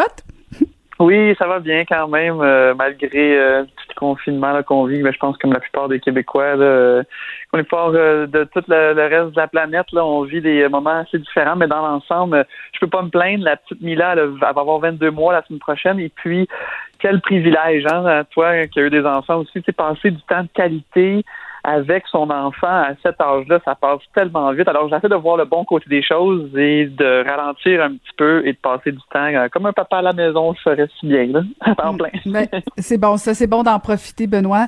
Écoute, dis-moi, comment on peut expliquer ce, phénomène d'augmentation de noyades euh, au Québec? Oui, ben, tu sais, c'est c'est pas, pas compliqué, hein, Caroline. Euh, quand on regarde les statistiques des dernières années et ce qui se passe cette année, il y a souvent une corrélation directe avec le beau temps. Simplement, la chaleur. On, vit, je pense, une sixième vague au Québec euh, qui va débuter lundi, là, en début de semaine. Et, et, quand on regarde dans le passé le nombre de noyades annuelles qu'il y a eu sur les différents plans d'eau au Québec, ça a souvent un lien avec on a eu un bel été simplement. Alors euh, maintenant, il y a des moyens pour euh, éduquer, faire la sensibilisation, puis essayer de minimiser les risques, mais c'est c'est pas plus compliqué que ça. Est-ce que ça a un rapport avec COVID? Peut-être, certains experts même avancent le fait que le télétravail ne peut peut-être pas aider, parce que le télétravail, il veut également dire euh, on est à la maison, mais on est aussi, déconcentré à la maison plus souvent qu'autrement parce qu'on est, on peut être branché sur le téléphone ou sur l'ordinateur euh, pratiquement n'importe quand. Alors, on peut avoir des moments de distraction, mais euh, c'est vraiment relié à la température. Quand on voit le nombre plus élevé, comme on l'a vécu dans les dernières semaines. On a vu un, été spectaculaire au Québec. Ça, ça a souvent le lien avec le beau temps. Euh, Benoît, euh, je veux pas t'embarquer sur le terrain politique, mais est-ce que tu penses qu'on devrait euh, rendre les cours de natation obligatoires pour les enfants? Oui, c'est un bon point. Sais, c'est obligatoire. comment comment on le fait Il y a des il y a des enfants qui, qui peuvent avoir la crainte et ça devrait être ça devrait être un, un pont peut-être. puis là, on, si on rentre dans le côté plus éducation, euh, c'est pas toutes les écoles qui ont des bassins accessibles facilement. Euh, effectivement, ça serait peut-être une, une, une, initiative qui pourrait aider, mais c'est pas, c'est souvent c'est souvent par, encore une fois, manque de distraction, euh, manque de concentration au moment précis. Euh, l'enfant n'était pas équipé d'un gilet de sauvetage au moment de la, situation ou de l'accident quelconque. Euh, ça peut être aussi banal, là, Caroline, mais moi, vous, on a dit, je suis un nageur, mais je respecte pas les règles parce que on encourage dans le sens où je vais nager, moi, dans ma piscine à presque tous les matins, je fais un petit 20 minutes. Mais je suis je suis pas euh, je suis pas responsable parce que je le fais par moi-même. Il y a personne qui me supervise. Alors si j'avais un malaise dans l'eau, mais je serais direct, je serais dans une position précaire et je serais en difficulté. Alors tu sais c'est c'est vraiment trouver l'équilibre, mais ça serait effectivement intéressant d'avoir un comité euh, à Québec ou à Ottawa pour essayer d'aider davantage les, euh, les familles euh, et les conscientiser sur les dangers sur les différents plans d'eau un peu partout au pays. Mm-hmm. Si, si Benoît Huot ne respecte pas les règles, c'est pas rassurant ça. Non, mais vous comprenez ce que je veux dire, c'est que c'est pas que je la respecte pas la règle, je suis juste peut-être pas prudent. Puis tu sais, je pense pas. Je, je, je, suis pas, je suis pas quelqu'un qui est très euh, comment dirais-je je suis pas, je suis pas à risque. Je, je, suis à la mi-trentaine, j'ai été nageur toute ma vie. Cependant, euh, je sais pas moi, euh, tu sais, il y aurait un, un, un, du mauvais temps, un éclair qui frappe la piscine, euh, puis il y a personne, il y a personne qui est là pour me regarder pendant que je fais mon 20 minutes de, de natation à tous les matins. C'est pas idéal. Alors, c'est pour ça que c'est important quand on va euh, près d'un plan d'eau d'être accompagné d'un ami, euh, de respecter les limites hein, pour les, les adultes d'alcool. C'est, quand on est sur un plan d'eau, souvent, ben, c'est ce qui fait chaud.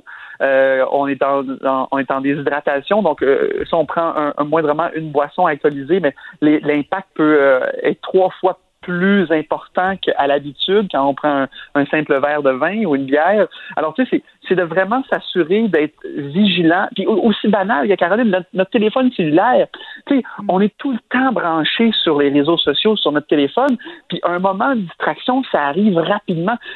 on parlait de Lila, ma, petite... Euh, euh, elle a 22 mois, OK? Puis on l'amène dans la piscine à presque tous les jours. Puis pas de farce, là, un je me souviens pas c'était quoi la situation, mais j'étais j'étais moi-même avec elle dans la piscine et je l'ai je, me suis juste retourné du regard et elle a tombé au bon sa tête était sous l'eau mais c'est ça arrive vite un accident. Tu sais ça, ça prend 10 15 secondes puis il est trop tard. Alors il faut vraiment être vigilant peu importe dans la situation dans laquelle on est surtout dans une piscine dans une rivière ou dans un lac un juste rappel à la vigilance, euh, Benoît. Je veux t'entendre aussi parce qu'en principe, c'était, ça aurait dû être ce soir qu'aurait dû avoir lieu la cérémonie d'ouverture des Jeux de Tokyo. Tu aurais dû y être euh, pour, euh, pour représenter les médias. qu'est-ce que ça représente là, pour un athlète de, de, manquer, en fait, que des Jeux comme ça soient annulés à, à quelques semaines, quelques mois d'une préparation très, très longue? Ah, Seigneur, ça c'est. Euh, hein, je, je, suis. Je, vais vous avouer que je suis quand même heureux d'être à la retraite sportive parce que euh, ça aurait été tellement difficile. Puis je peux même pas euh, concevoir comment que les athlètes se sentent depuis quelques mois, là, depuis que les Jeux ont été reportés à l'an prochain. C'est, tout le monde est dans une situation différente, Caroline, mais tu sais, qu'on soit à nos premiers Jeux, tu sais que tu vas devenir un Olympien ou un Paralympien là, dans quelques heures, et là c'est reporté. Puis là, bon, il y a tellement de spéculation, on le voit dans les, dans les différents médias. Est-ce que les Jeux vont avoir lieu? S'il n'y a pas de vaccin, il n'y aura pas de jeu. Imaginez, c'est une vie c'est littéralement une vie complète investie dans un projet, dans, dans, dans, un rêve qui, dans, en, l'espace de quelques, de, de, quelques heures, de quelques semaines, tout s'efface. Alors, euh, c'est euh, c'est extrêmement difficile. J'espère que les, ben, ils le sont, autant au comité olympique qu'au comité paralympique, sont bien encadrés et qu'ils ont du support psychologique en, en, psychologie sportive, bien sûr, euh, et qui ont l'encadrement nécessaire pour passer au travers. Parce que qu'on soit à nos premiers jeux, qu'on soit au milieu de notre carrière ou qu'on soit en fin de carrière, ça, ça bouscule énormément le quotidien de ces athlètes-là. Et je le souhaite de tout mon cœur que, qu'on revient euh, le plus rapidement possible à, la normale pour que ces Jeux-là aient finalement lieu à, l'été 2021 pour que nos athlètes réalisent leurs rêves et leurs objectifs à Tokyo. Puis en même temps, on est quand même dans une zone d'incertitude où, bon, c'est reporté à 2021, mais ça pourrait aussi encore soit être reporté ou tout simplement annulé. Euh, comment on ah, trouve une motivation dans le doute comme ça? Là? Ah, c'est, ben, c'est tellement difficile. J'ai ah discuté avec certains athlètes et, et puis Caroline, c'est pas compliqué. je pense que le comité international et le comité organisateur à Tokyo ont, ont littéralement dit si ça n'a pas lieu en 2021, les Jeux de Tokyo sont simplement annulé. Alors imaginez, les athlètes, c'est plus une question politique, mais en 1980, le Canada, c'est la dernière fois qu'on avait euh, boycotté. Il y avait une, euh, avec la guerre froide, là, avec les, Jeux avaient lieu en Russie euh, et, les athlètes qui s'étaient qualifiés, parce que c'est une affaire qui, en 1980, c'est arrivé relativement à la dernière minute, les, athlètes étaient qualifiés pour aller représenter le pays à Moscou. Et encore aujourd'hui, ils ont un, ils ont, il y a un impact négatif à cette aventure-là sur plusieurs euh, athlètes, grands athlètes canadiens. Alors, c'est, c'est un petit peu ça que nos athlètes en ce moment vivent, l'incertitude. Et imaginez comment ça doit être difficile de se présenter à la piscine, au stade, à la piste, euh, à la, euh, pas à l'aréna, c'est des jeux d'été bien sûr, mais euh, dans les différents sports, puis comme, comme vous le dites, avoir la motivation de, de s'entraîner et de se dépasser pour accomplir cet objectif-là. C'est extrêmement difficile. Il faut essayer de rester dans le moment présent, se concentrer sur ce qu'on peut contrôler. Mais euh, c'est tout un défi. Alors, c'est vraiment ça. Il faut, essayer, on fait, faisons confiance à la science pour qu'il y ait un vaccin qui, qui, euh, qui nous ramène à l'ordre pour que, pour, pour, que les jeux aient finalement lieu, puis pour que tout le monde puisse euh, revenir à un quotidien plus habituel. Ben, un message d'optimisme qui fait beaucoup de bien. Merci beaucoup, Benoît, de nous avoir parlé ce matin. ça fait plaisir. Bon été, Caroline. Bon été, bon été à toi et à toute la famille. C'était Benoît Huot. Caroline Saint-Hilaire. Pas d'enveloppe brune, pas de lobbying. Juste la vraie bonne radio, dans les règles de l'art. Cube Radio. C'est le moment du jour, de la semaine où on salive tous en régie, en studio et un peu partout au Québec parce qu'on parle de barbecue avec notre papa derrière le grill, Maxime Couture. Bonjour Maxime. Bonjour Caroline. Ah, une grande question philosophique aujourd'hui. Charbon ou briquette? Ouais, ben c'est ça. Euh, écoute, euh, cette semaine, j'ai eu une question d'un auditeur, là, Philippe, un, grand amateur de barbecue, qui m'a écrit. Il voulait connaître la différence vraiment entre le charbon de bois puis les briquettes. Parce que souvent, quand on a un, barbecue au charbon, on arrive dans les grandes surfaces, puis là, on voit les sacs, on a, on a une différence entre le, charbon de bois, souvent c'est écrit en anglais, l'homme coal, ou euh, vraiment les briquettes. Là, on veut pas se tromper, on veut choisir euh, la, bonne affaire. Mais le fameux euh, charbon de bois, là, c'est, vraiment juste du bois. Ici au Québec, on utilise souvent l'érable qu'on fait chauffer à très haute température, mais en ayant très peu d'oxygène. Le bois, il s'enflamme pas, mais toutes les matières végétales, les huiles et tout, ça, va se brûler, ça va se consumer. Puis tout ce qui reste, là, c'est, du bois pur, là, ce qu'on voit, le charbon noir. C'est des espèces de morceaux de différentes tailles de bois qu'on va trouver dans des dans les sacs là, en quincaillerie. Alors que la briquette, elle, c'est ce qu'on voit souvent, on le voit même souvent dans les films américains, c'est la petite boule noire uniforme. Euh, c'est très populaire aux États-Unis. Grosso modo, c'est de la poussière de charbon, du charbon moulu qu'on va compresser ensemble avec des, des cols. Par exemple, on va utiliser de l'amidon, des choses comme ça. Puis souvent, on va mettre des produits accélérants. Il y a deux grandes équipes. Il y en a qui disent, moi, je suis plus charbon. Il y en a qui disent, moi, je suis plus briquette. Les deux, ils ont des avantages. Ça dépend, moi, ce que je dis, ça dépend de ce que vous voulez cuisiner. Si vous prenez du charbon de bois, mais ben là, on a un meilleur contrôle vraiment sur l'essence de bois. Fait que là, on peut aller chercher de l'érable, du mesquite, du chêne, de l'icorie. Puis chaque essence de bois, comme tu le sais, ben, ça va amener un profil de saveur un peu différent. Puis ce qui est le fun du charbon de bois, c'est que ça brûle vraiment à des très hautes températures. Quand vous ouvrez votre sac, là, vous allez avoir des gros morceaux de charbon, vous allez avoir des plus petits dans le fond. Là, vous mettez ça dans, dans le barbecue, puis ça, ça chauffe tempête. Fait que si vous voulez faire des steaks, des grillades, des choses qu'on va faire cuire là, à 5, 6, 700 degrés rapidement, ben ça, le charbon, là, c'est vraiment idéal. Sauf que son enjeu, c'est qu'il va monter à très, très haute température rapidement, mais il va chuter très rapidement aussi. Donc, la briquette, ce qui est intéressant, c'est que vu que chaque boule, la petite boule est pareille, elle est de même taille, ça brûle de manière beaucoup plus uniforme puis beaucoup plus longtemps. Donc, ça coûte moins cher en plus que du charbon, c'est ça qui est le fun, mais ça prend plus de temps à s'embraser. Fait quand vous allez essayer de, décoller votre briquette, c'est un petit peu plus de travail. Souvent, il y en a qui vont rajouter des produits accélérants par-dessus.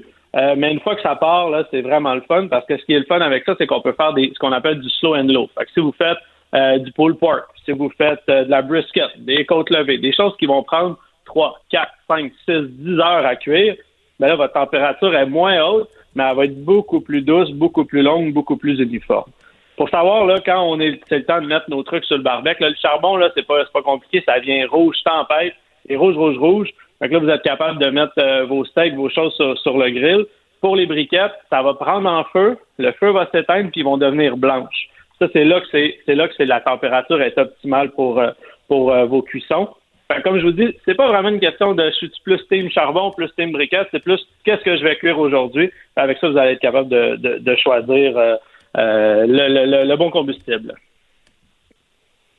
Je, continue, écoute, je, prends des notes, puis moi je réalise que je suis vraiment old fashion et euh, très, très, très, très plate. Maxime, je suis vraiment plus propane. Je, je vais vers la facilité. Je sais que je vais être jugée, là.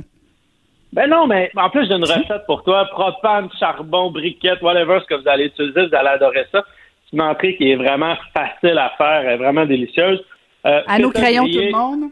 Ah oui, ben, c'est simple, même pas besoin de prendre des ah. notes tellement que c'est facile. Feta grillé aux herbes et aux tomates. Vous prenez un morceau de feta, euh, forme rectangulaire, là, prenez la grosseur que vous voulez en fonction du nombre de personnes que vous allez être. Euh, si vous n'aimez pas ça trop salé, le feta, souvent c'est ce qu'on entend, passez-le à peu près une minute à l'eau claire en dessous de l'eau ça va juste enlever le sel, puis votre feta va quand même se tenir, puis il va avoir un excellent goût, il va juste être un petit peu moins salé. Puis là, vous l'assèchez un petit peu sur un essuie-tout. Vous mettez ça sur une feuille de papier d'aluminium. Puis là, vous vous amusez. Vous ajoutez de l'ail broyé. Vous pouvez mettre des tiges de thym, du romarin. Euh, moi, j'aime bien mettre des petites tomates encore en grappe. Tu sais, les petites tomates cerises, mais avec la grappe, ça fait, ça fait chic, ça fait beau. Vous pouvez ajouter des olives noires. Puis là, vous vous gâtez en huile d'olive. Là, euh, mettez-en, c'est pas de longueur. Puis vous finissez ça avec un bon tour de poivre. Euh, là, on met, moi, habituellement, je mets pas de sel parce que déjà, le feta, souvent, est quand même assez salé, mais vous pouvez en mettre si vous voulez. Si vous êtes au propane, vous refermez le papier d'alu puis vous mettez ça euh, en cuisson indirecte, donc pas directement au-dessus du feu, mais vous allumez, euh, par exemple, votre brûleur à gauche, vous le mettez à droite. Si vous êtes au charbon, laissez le papier d'aluminium ouvert, puis mettez un petit peu de copeaux de bois là, pour, pour faire un peu de fumée. Vous faites griller ça, fumer 15-20 minutes à peu près à 300 degrés. Moi, ce que j'aime, là, c'est que le, feta, il devient doré un petit peu. Les tomates aussi. L'huile, à l'infuse avec l'ail. Je veux pas un feta tout complètement fondu. Là. Je veux qu'il se tienne encore un peu, qu'il commence à fondre. Puis, euh, si vous n'êtes pas sûr, là, faites les cuire, comme je vous dis, indirect. Ça va peut-être être un petit peu plus long, mais ça va être délicieux, puis vous allez être plus en mesure de, contrôler. Fait que là, vous sortez ça du barbecue, mettez ça dans le milieu de la table avec une baguette de pain, les invités avec une cuillère, se servent. Vous avez le feta, la tomate, l'huile, l'ail, le poivre, le thym, c'est exquis, c'est vraiment bon. C'est super estival, c'est le temps de faire ça. Je, pourrais faire la même recette, Maxime, avec un morceau de tofu? Absolument. Le tofu, c'est toujours bon aussi pour ça. Puis avec l'ail, vous allez être capable d'aller chercher un profil de saveur qui est vraiment le fun. C'est une excellente idée. Et euh, puis parle-nous d'une recette de saumon fumé. Ouais, ben écoute, j'ai eu une chance euh, extraordinaire en fait semaine. Je suis allé à la pêche au saumon en Gaspésie. Première fois que j'essayais ça. C'était une aventure incroyable. C'était une rivière claire, limpide. Les saumons, c'était immense. C'était vraiment le fun. Fait que ça m'a donné le goût de vous parler d'une recette que j'adore faire. C'est du saumon fumé. C'est une recette qui est vraiment facile. Quand on commence là, dans le domaine du, barbecue au, charbon, on a tendance, moi j'ai tendance à, à, suggérer cette recette-là parce que c'est facile, vous pouvez pas vous tromper puis vous y allez selon vraiment votre goût. Puis tu sais, saumon fumé, là, ce qui est le fun, c'est que c'est du barbecue qu'on peut manger matin, midi, soir. Ça se mange bien au déjeuner, ça se mange bien en dîner, puis ça se mange bien le soir. Fait que ça, c'est vraiment le fun.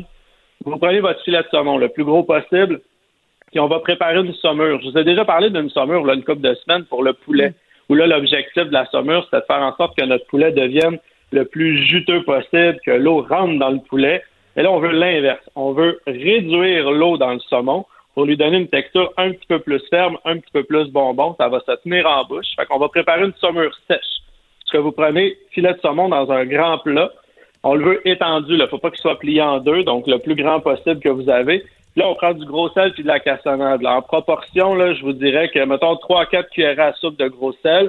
On fait x3 pour la cassonade. Fait qu'un 10-12 cuillères à soupe de, de cassonade. Vous pouvez ajouter de la coriandre moulue, du paprika, euh, de la poudre d'ail. Vous mettez ce que vous aimez. Il y a beaucoup d'épices boréales ces temps-ci aussi sur le marché qui sont vraiment le fun. Fait que, par exemple, poivre des dunes, des choses comme ça. On va chercher un profil de saveur super intéressant pour, pour le saumon. Fait que là, vous prenez votre sel, votre cassonade, vos épices, puis vous frottez votre saumon des deux côtés. Euh, vous pouvez garder la peau si vous voulez.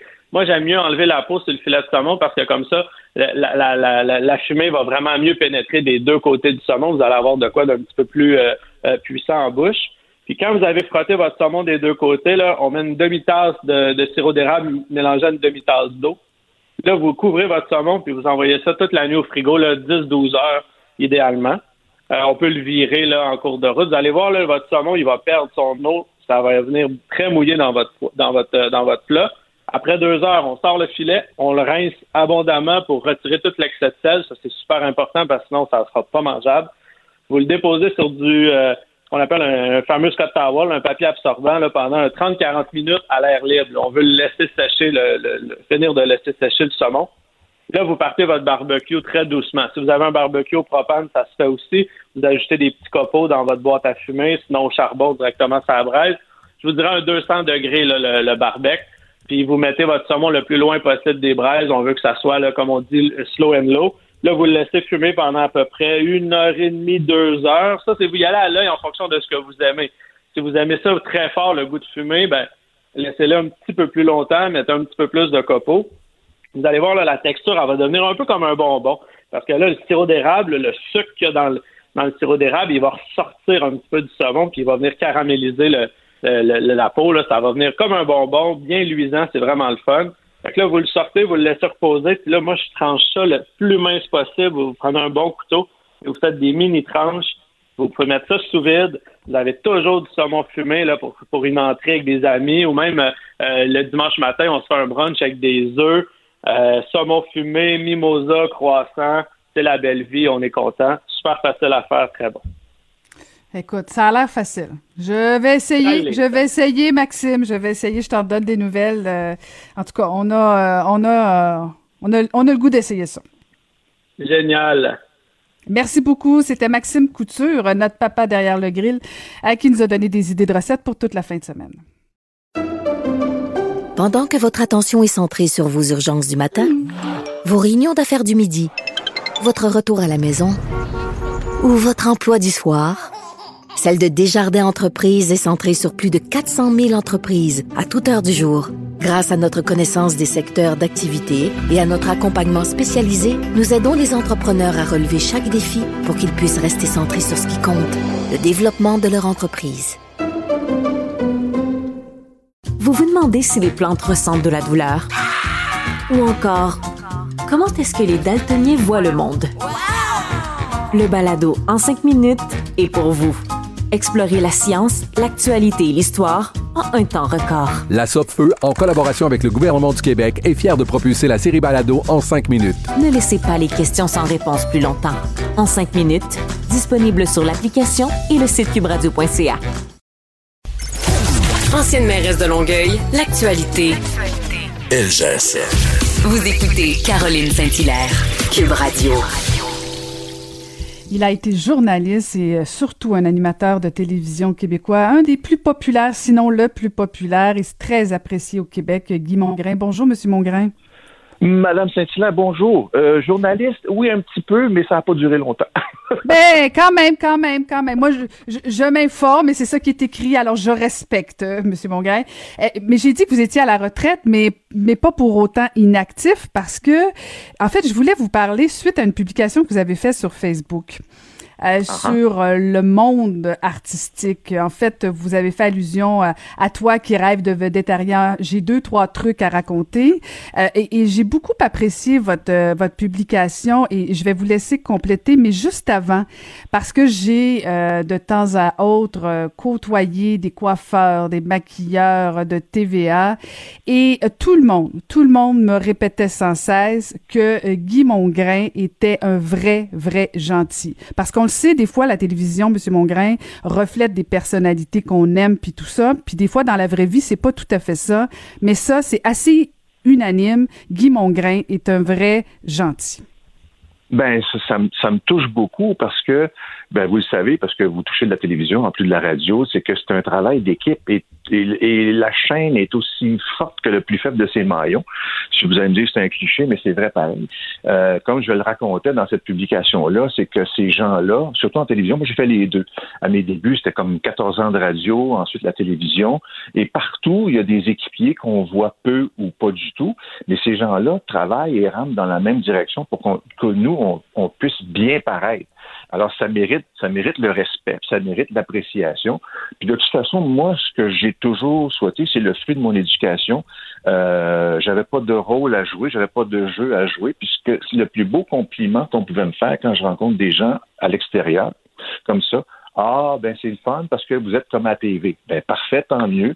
Euh, j'avais une devise anglaise qui disait What you see is what you get, puis j'avais pas d'autre personnalité à offrir que la mienne, avec mes petites qualités, mes grands défauts, puis mes travers, toutes ces choses-là. Puis je pense que la vie publique, la télévision, entre autres, est un miroir grossissant. Et ce genre de réflexion-là que j'ai mis euh, par écrit, ça peut aussi bien s'adapter à vous qui avez connu la politique. On est, on est dans l'œil public et il y a, peut-être probablement des gens qui se font une idée, qui ont une perception. Et quand la perception est confirmée, ben, tant mieux, on vit bien avec. Mais ma question, c'est pourquoi avoir senti que ce besoin de faire cette publication en donnant bon des, des trucs très gentils pour les gens qui euh, qui du jour au lendemain euh, sont euh, sont subjugués par la vedettariat, tout ça. Est-ce que c'est suite à la vague de dénonciation des agressions sexuelles? C'est sûr qu'il y a une inspiration, mais je voulais surtout pas la personnaliser. Je voulais juste prendre un temps de, de réflexion. Et ce que j'ai écrit là-dessus, c'est pas romancé, c'est le fruit de ce que moi j'ai vécu au terme de pendant ces 41 années-là dans l'œil public. J'ai eu mon lot de critiques, j'ai eu mon lot de traitements injustifiés, comme je le raconte. Et ça, ça c'était là avant que j'arrive et ce sera là après que j'arrive. Et c'est comme ça, c'est la nature, c'est la nature des gens qui nous observent. Euh, Est-ce qu'il y a un brin de jalousie derrière ça, je ne sais pas, mais ce sont des choses qui arrivent.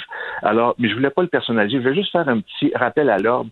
Ce que je comprenais pas, c'est qu'avec la vague qu'on a eue précédemment, je pense à l'affaire d'Éric Salvaille, je pense à l'affaire de Roson, il aurait dû avoir un petit doigt quelque part chez tout le monde pour dire, hey, hey, hey. surtout avec l'univers d'aujourd'hui, là, où on a des téléphones intelligents partout, où on a l'Internet partout, puis la libéralisation de la parole partout, il faut être encore plus prudent. Et il y, a une, phrase pour laquelle je suis assez, euh, assez euh, content de l'avoir mis là. Tout le monde dit oui, le droit à l'erreur. Comme j'expliquais, comme je l'ai écrit, l'erreur est un concept à géométrie variable. C'est-à-dire pour quelqu'un, l'erreur peut être minime, pour quelqu'un d'autre, l'erreur peut être très grave. Pas à moi de juger, mais ce sont des faits allégués. Donc, euh, l'autre chose, c'est que j'en ai signé des contrats comme vous, Caroline, et il y a toujours ce petit paragraphe qui dit tout comportement, geste, parole qui peut porter préjudice à l'entreprise euh, verra euh, ce contrat résilié automatiquement sans préavis. Ça existe, ça existe ces histoires-là. Ça existe partout. Alors les, les, gens qui nous engagent se protègent et tentent en même temps de nous protéger. Puis c'est intimement lié. On n'a pas le choix. Est-ce que vous pensez que votre le fait que vous étiez très apprécié, vous l'êtes toujours, là, je parle au passé, mais vous étiez très apprécié quand vous étiez animateur, là, en fait, quand vous étiez devant l'écran, euh, de, devant nos yeux au quotidien. Vous faites référence dans votre publication au mot humilité. Euh, puis bon, vous avez raison de le dire, je, je, me le répétais quotidiennement en politique, de me rappeler qui j'étais, d'où je venais constamment. Est-ce que c'est c'est une des raisons pour laquelle euh, vous êtes encore toujours si apprécié? Je ne sais pas, parce que l'appréciation, on court pas après. L'appréciation, bien souvent, vient d'elle-même. Mais moi, ce que je voulais, c'est de, de travailler avec honnêteté. Euh, oui, je, oui, ben, dans le cours des, des émissions que j'ai faites, j'ai pu commettre des erreurs, j'ai pu commettre des impairs, mais c'était rien, rien de grave. Il des choses pour lesquelles je pouvais euh, m'excuser. Mais ça, ça vient premièrement de mon milieu familial. Moi, je suis le dernier d'une famille de huit euh, où on essayait de se comprendre parce que c'est une micro-société, donc euh, c'était pas en tapant des, des sur la, sur la table pour faire valoir son point de vue. On était capable de discuter. Mais je pense que ne jamais oublier d'où on vient et surtout de se répéter, j'étais quelqu'un avant, avant la carrière et je serai quelqu'un après.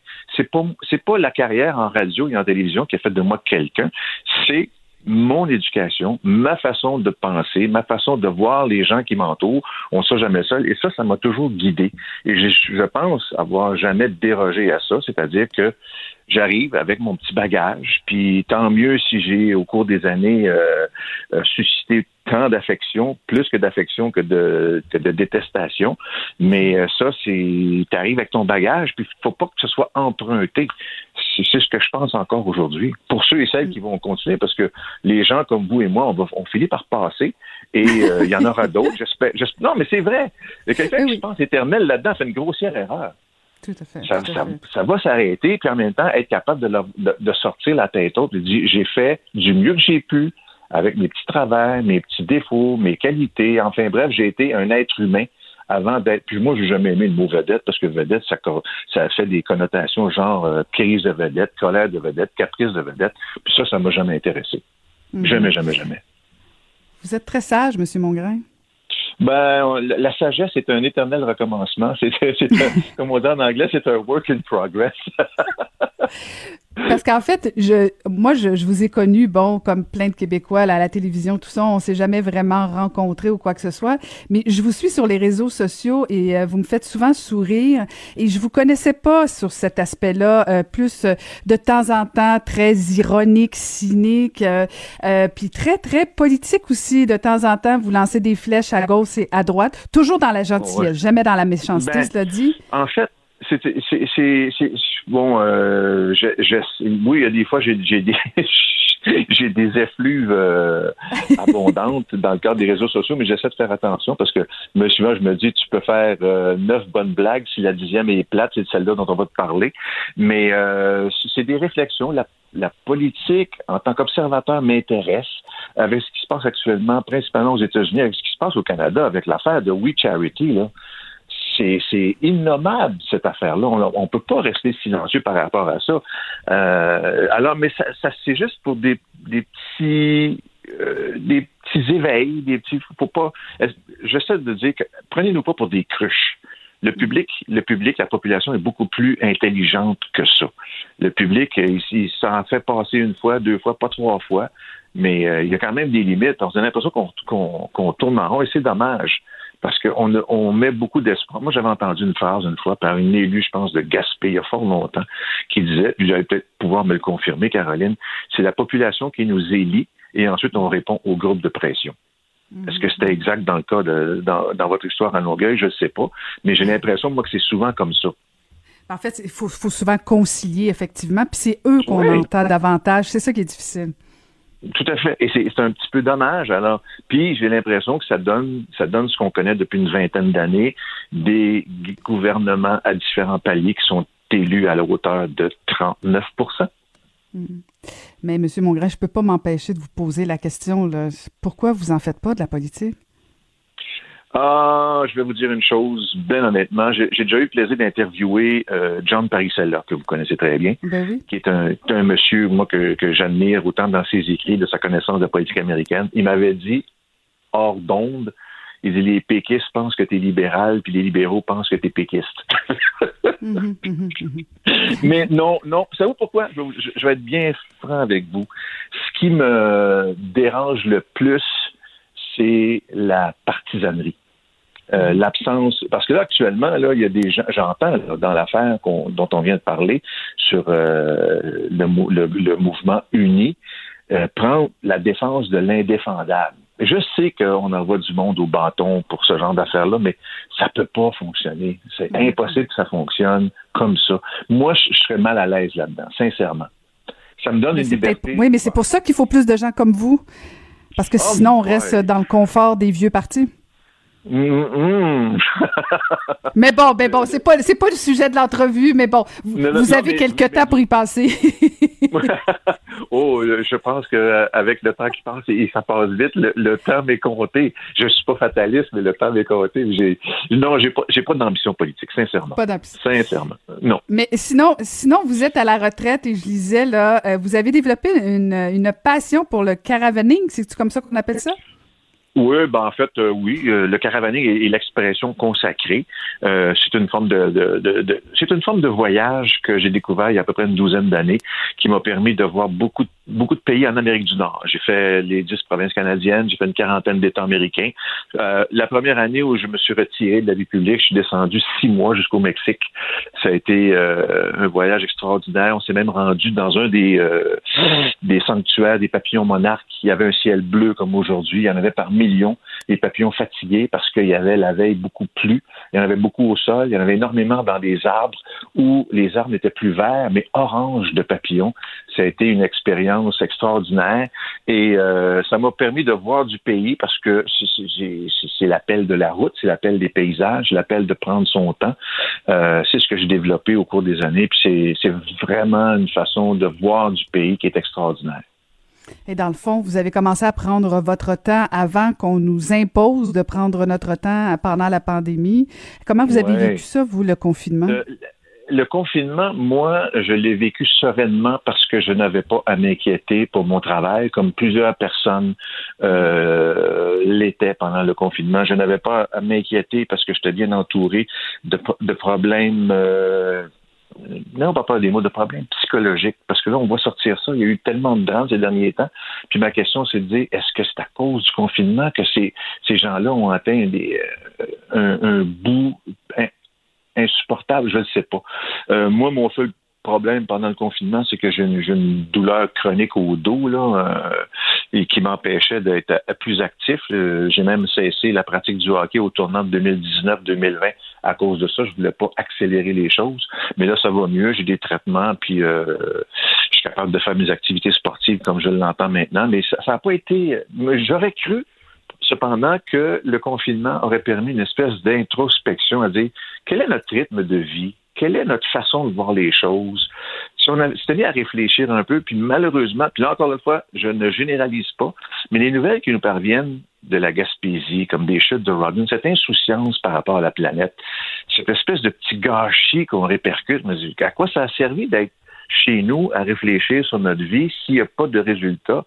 Je me, je, me suis surpris à dire que les arcs-en-ciel avaient pâli, puis étaient toujours de la même couleur grise, puis c'est un peu plate parce que les beaux sentiments de solidarité, de, de, de, de faire attention aux autres, d'avoir de la bienveillance, on dirait qu'ils se sont évaporés juste avec l'ouverture des digues, des portes euh, des confinés. Puis ça, c'est un petit peu dommage, un petit peu triste qu'on revienne à nos...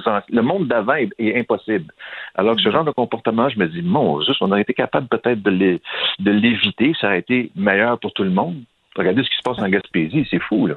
C'est décourageant parce que vous avez raison de rappeler, on, était nombreux à dire ah il y a quelque chose qui se passe, il y a quelque chose qui va changer. On parlait du monde d'avant, euh, bon puis on pensait que finalement tout allait changer, mais finalement plus ça change, plus c'est pareil. Puis là encore, faut, faut, faut revenir à la base. C'est, j'ose espérer, et je crois sincèrement que c'est pas la majorité. C'est, toujours comme ça. Ce sont des minorités tapageuses, insouciantes. Et moi, je trouve que le mal du 21e siècle, c'est euh, le chacun pour soi.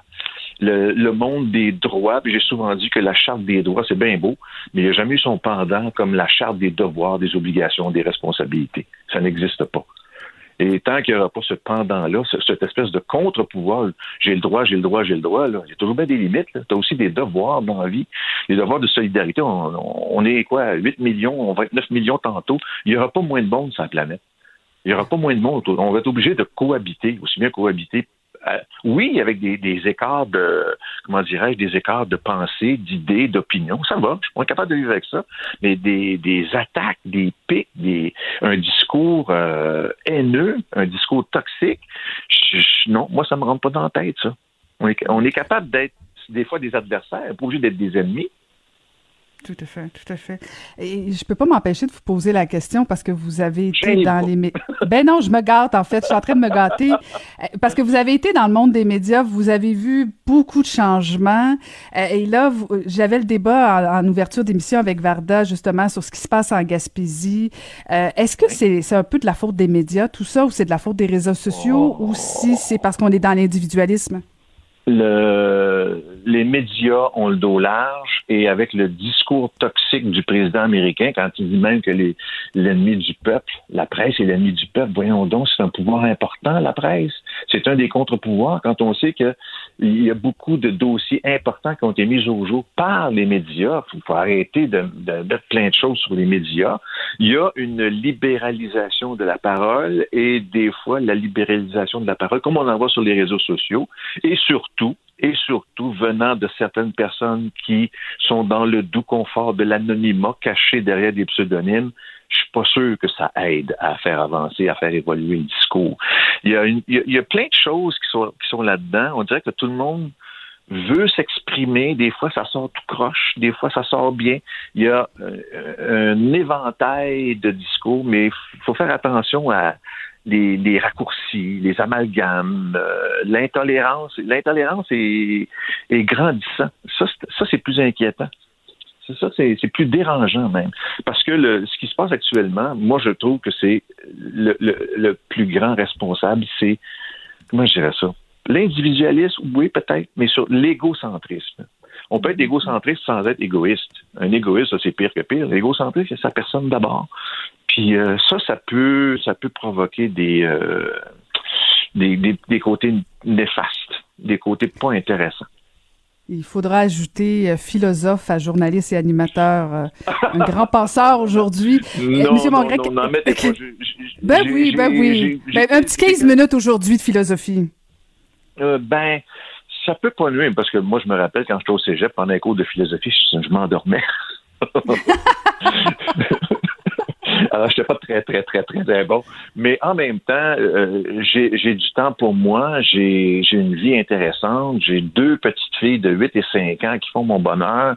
Et je pense que en les, en les regardant aller, moi, ça m'aide à voir les tendances. Puis ça m'aide aussi, comme les, tous les grands-parents de l'univers, être capable de, de, de, pas de faire la discipline puis de tracer des lignes, mais juste de faire des nuances, de leur demander est-ce que tu penses vraiment à ça? Est-ce que tu crois vraiment à ça? Puis il y a une publication que je viens de faire. J'ai entendu le magistral discours d'Alexandria Ocasio-Cortez. je le mhm, conserve, je le conserve, puis je vais le faire écouter à mes petites filles quand elles sont rendues à l'âge euh, de capable de saisir ce qu'on ne fait pas aux femmes aujourd'hui. Ah oui, oui. C'est un excellent discours. C'est une pièce d'anthologie. C'est une pièce d'anthologie, ce discours-là. Il est important. Puis je pense qu'il va falloir arrêter. Et j'espère que le 3 novembre va donner une leçon. Puis c'est pas juste aux États-Unis. Là, euh, il y a beaucoup, beaucoup de gens qui sont dangereux pour la planète. Je pense au Brésil. Je pense à la Turquie. Je pense à bien d'autres pays qui ont élu à leur tête des gens qui sont dans, du mauvais côté de l'histoire. Je suis convaincu de ça. Il va falloir que ça arrête à un moment donné parce que ça devient dangereux. Et dans le réalignement géopolitique actuellement, avec ce qui se passe aux États-Unis, il y a deux pays qui sont en train de se tordre les boyaux, la Chine et la Russie. Monsieur Mongrain, je suis certaine que je suis présentement pas la seule à espérer qu'un jour vous fassiez de la politique. Merci beaucoup de nous avoir parlé ce matin. C'était un vrai plaisir. Merci beaucoup plaisir partagé. Passez une bonne journée, bonne fin de semaine. merci beaucoup. Euh, c'était Guy Mongrain. Caroline Saint-Hilaire. Le divertissement radio de vos vacances. Cube Radio. Le buzz de Vincent Dessureau. Oui, Vincent Dessureau, bonjour. Salut, tellement sympathique, hein? Ah, écoute, hein, puis euh, je suis contente d'avoir parlé avec lui parce que, puis peut-être que peut-être que j'en ai manqué un bout de, de, la télévision québécoise là, mais moi, tu sais, je l'ai connu comme animateur de la poule aux œufs euh, aux œufs d'or, c'est ça, donc euh, Charivari, des émissions comme ça, mais jaser politique avec euh, Guy Mongrain, c'est vraiment agréable. Oui, oui, il a des et je pense que à Salut Bonjour dans ses émissions, c'est toujours gardé une grande réserve, mais je pense qu'il a des ben beaucoup de beaucoup d'opinions assez éclaircies là sur bien bien des sujets. Et euh, je dois dire, quand il repasse de temps en temps, salut, bonjour, pour une entrevue et tout ça, je l'ai vu, je l'ai vu quelques fois.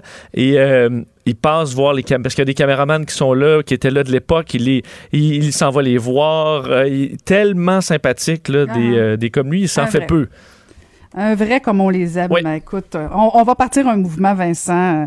Guy Mongrain en politique. Ben, pourquoi pas? J'irais peut-être, mais tu sais, est-ce que vraiment est-ce que c'est ce qu'on lui souhaite? Là? Ah!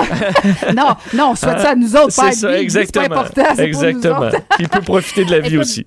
Ben oui, tout à fait, tout à fait. Je sais bien, mais qu'est-ce que tu veux? Tu peux pas enlever l'ancienne politicienne en moi de souhaiter qu'il y ait des bonnes personnes qui se présentent de temps en temps aussi.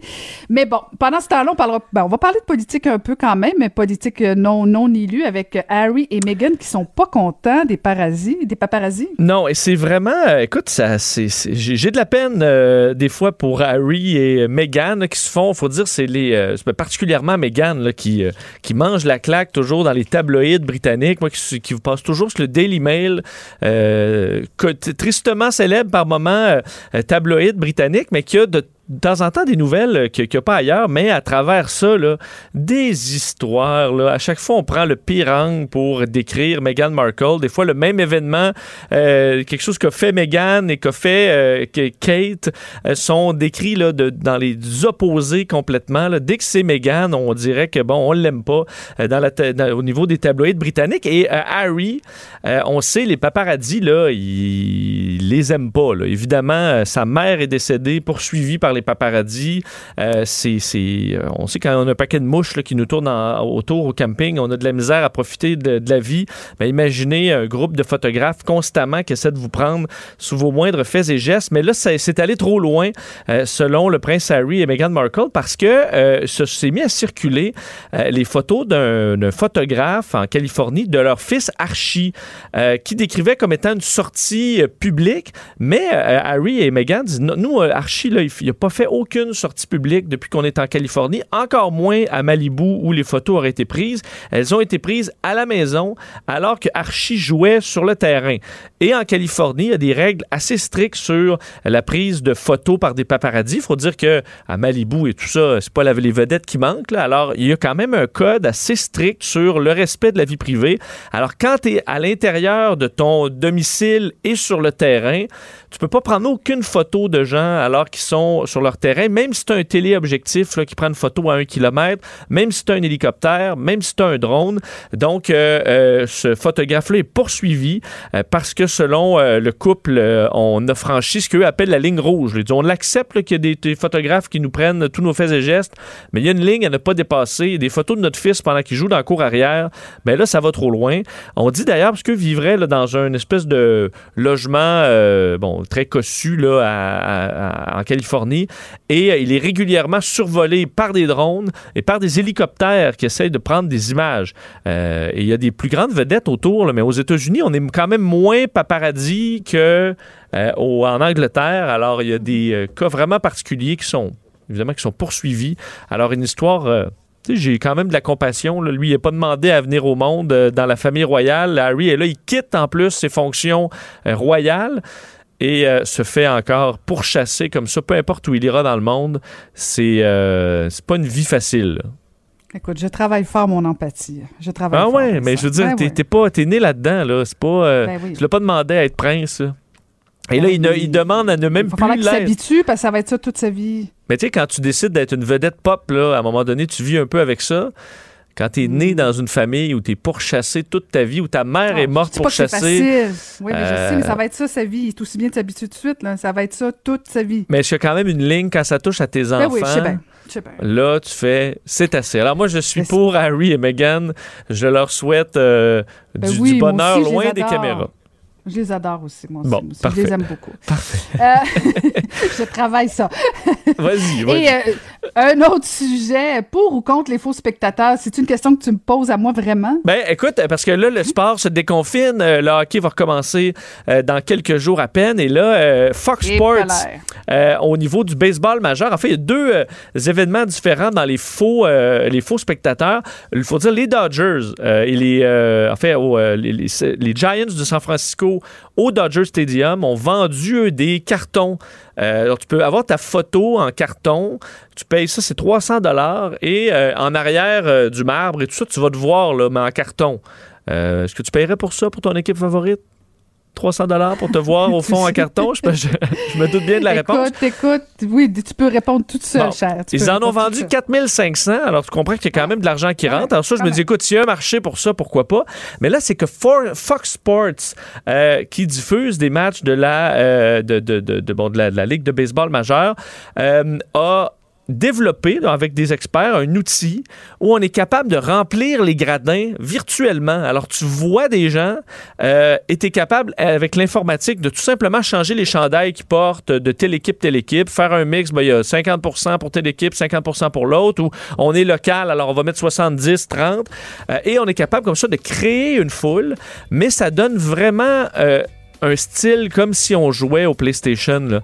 Et à date, les fans que je voyais réagir sur les réseaux sociaux trouvaient ça complètement raté. En fait, la technologie est bonne, mais tu as vraiment l'impression de regarder deux ados qui jouent à un jeu de baseball sur la Nintendo, alors que c'est la vraie vie. Est-ce qu'on peut juste s'endurer sans gradin, puis que les caméras vont juste focuser davantage sur les joueurs?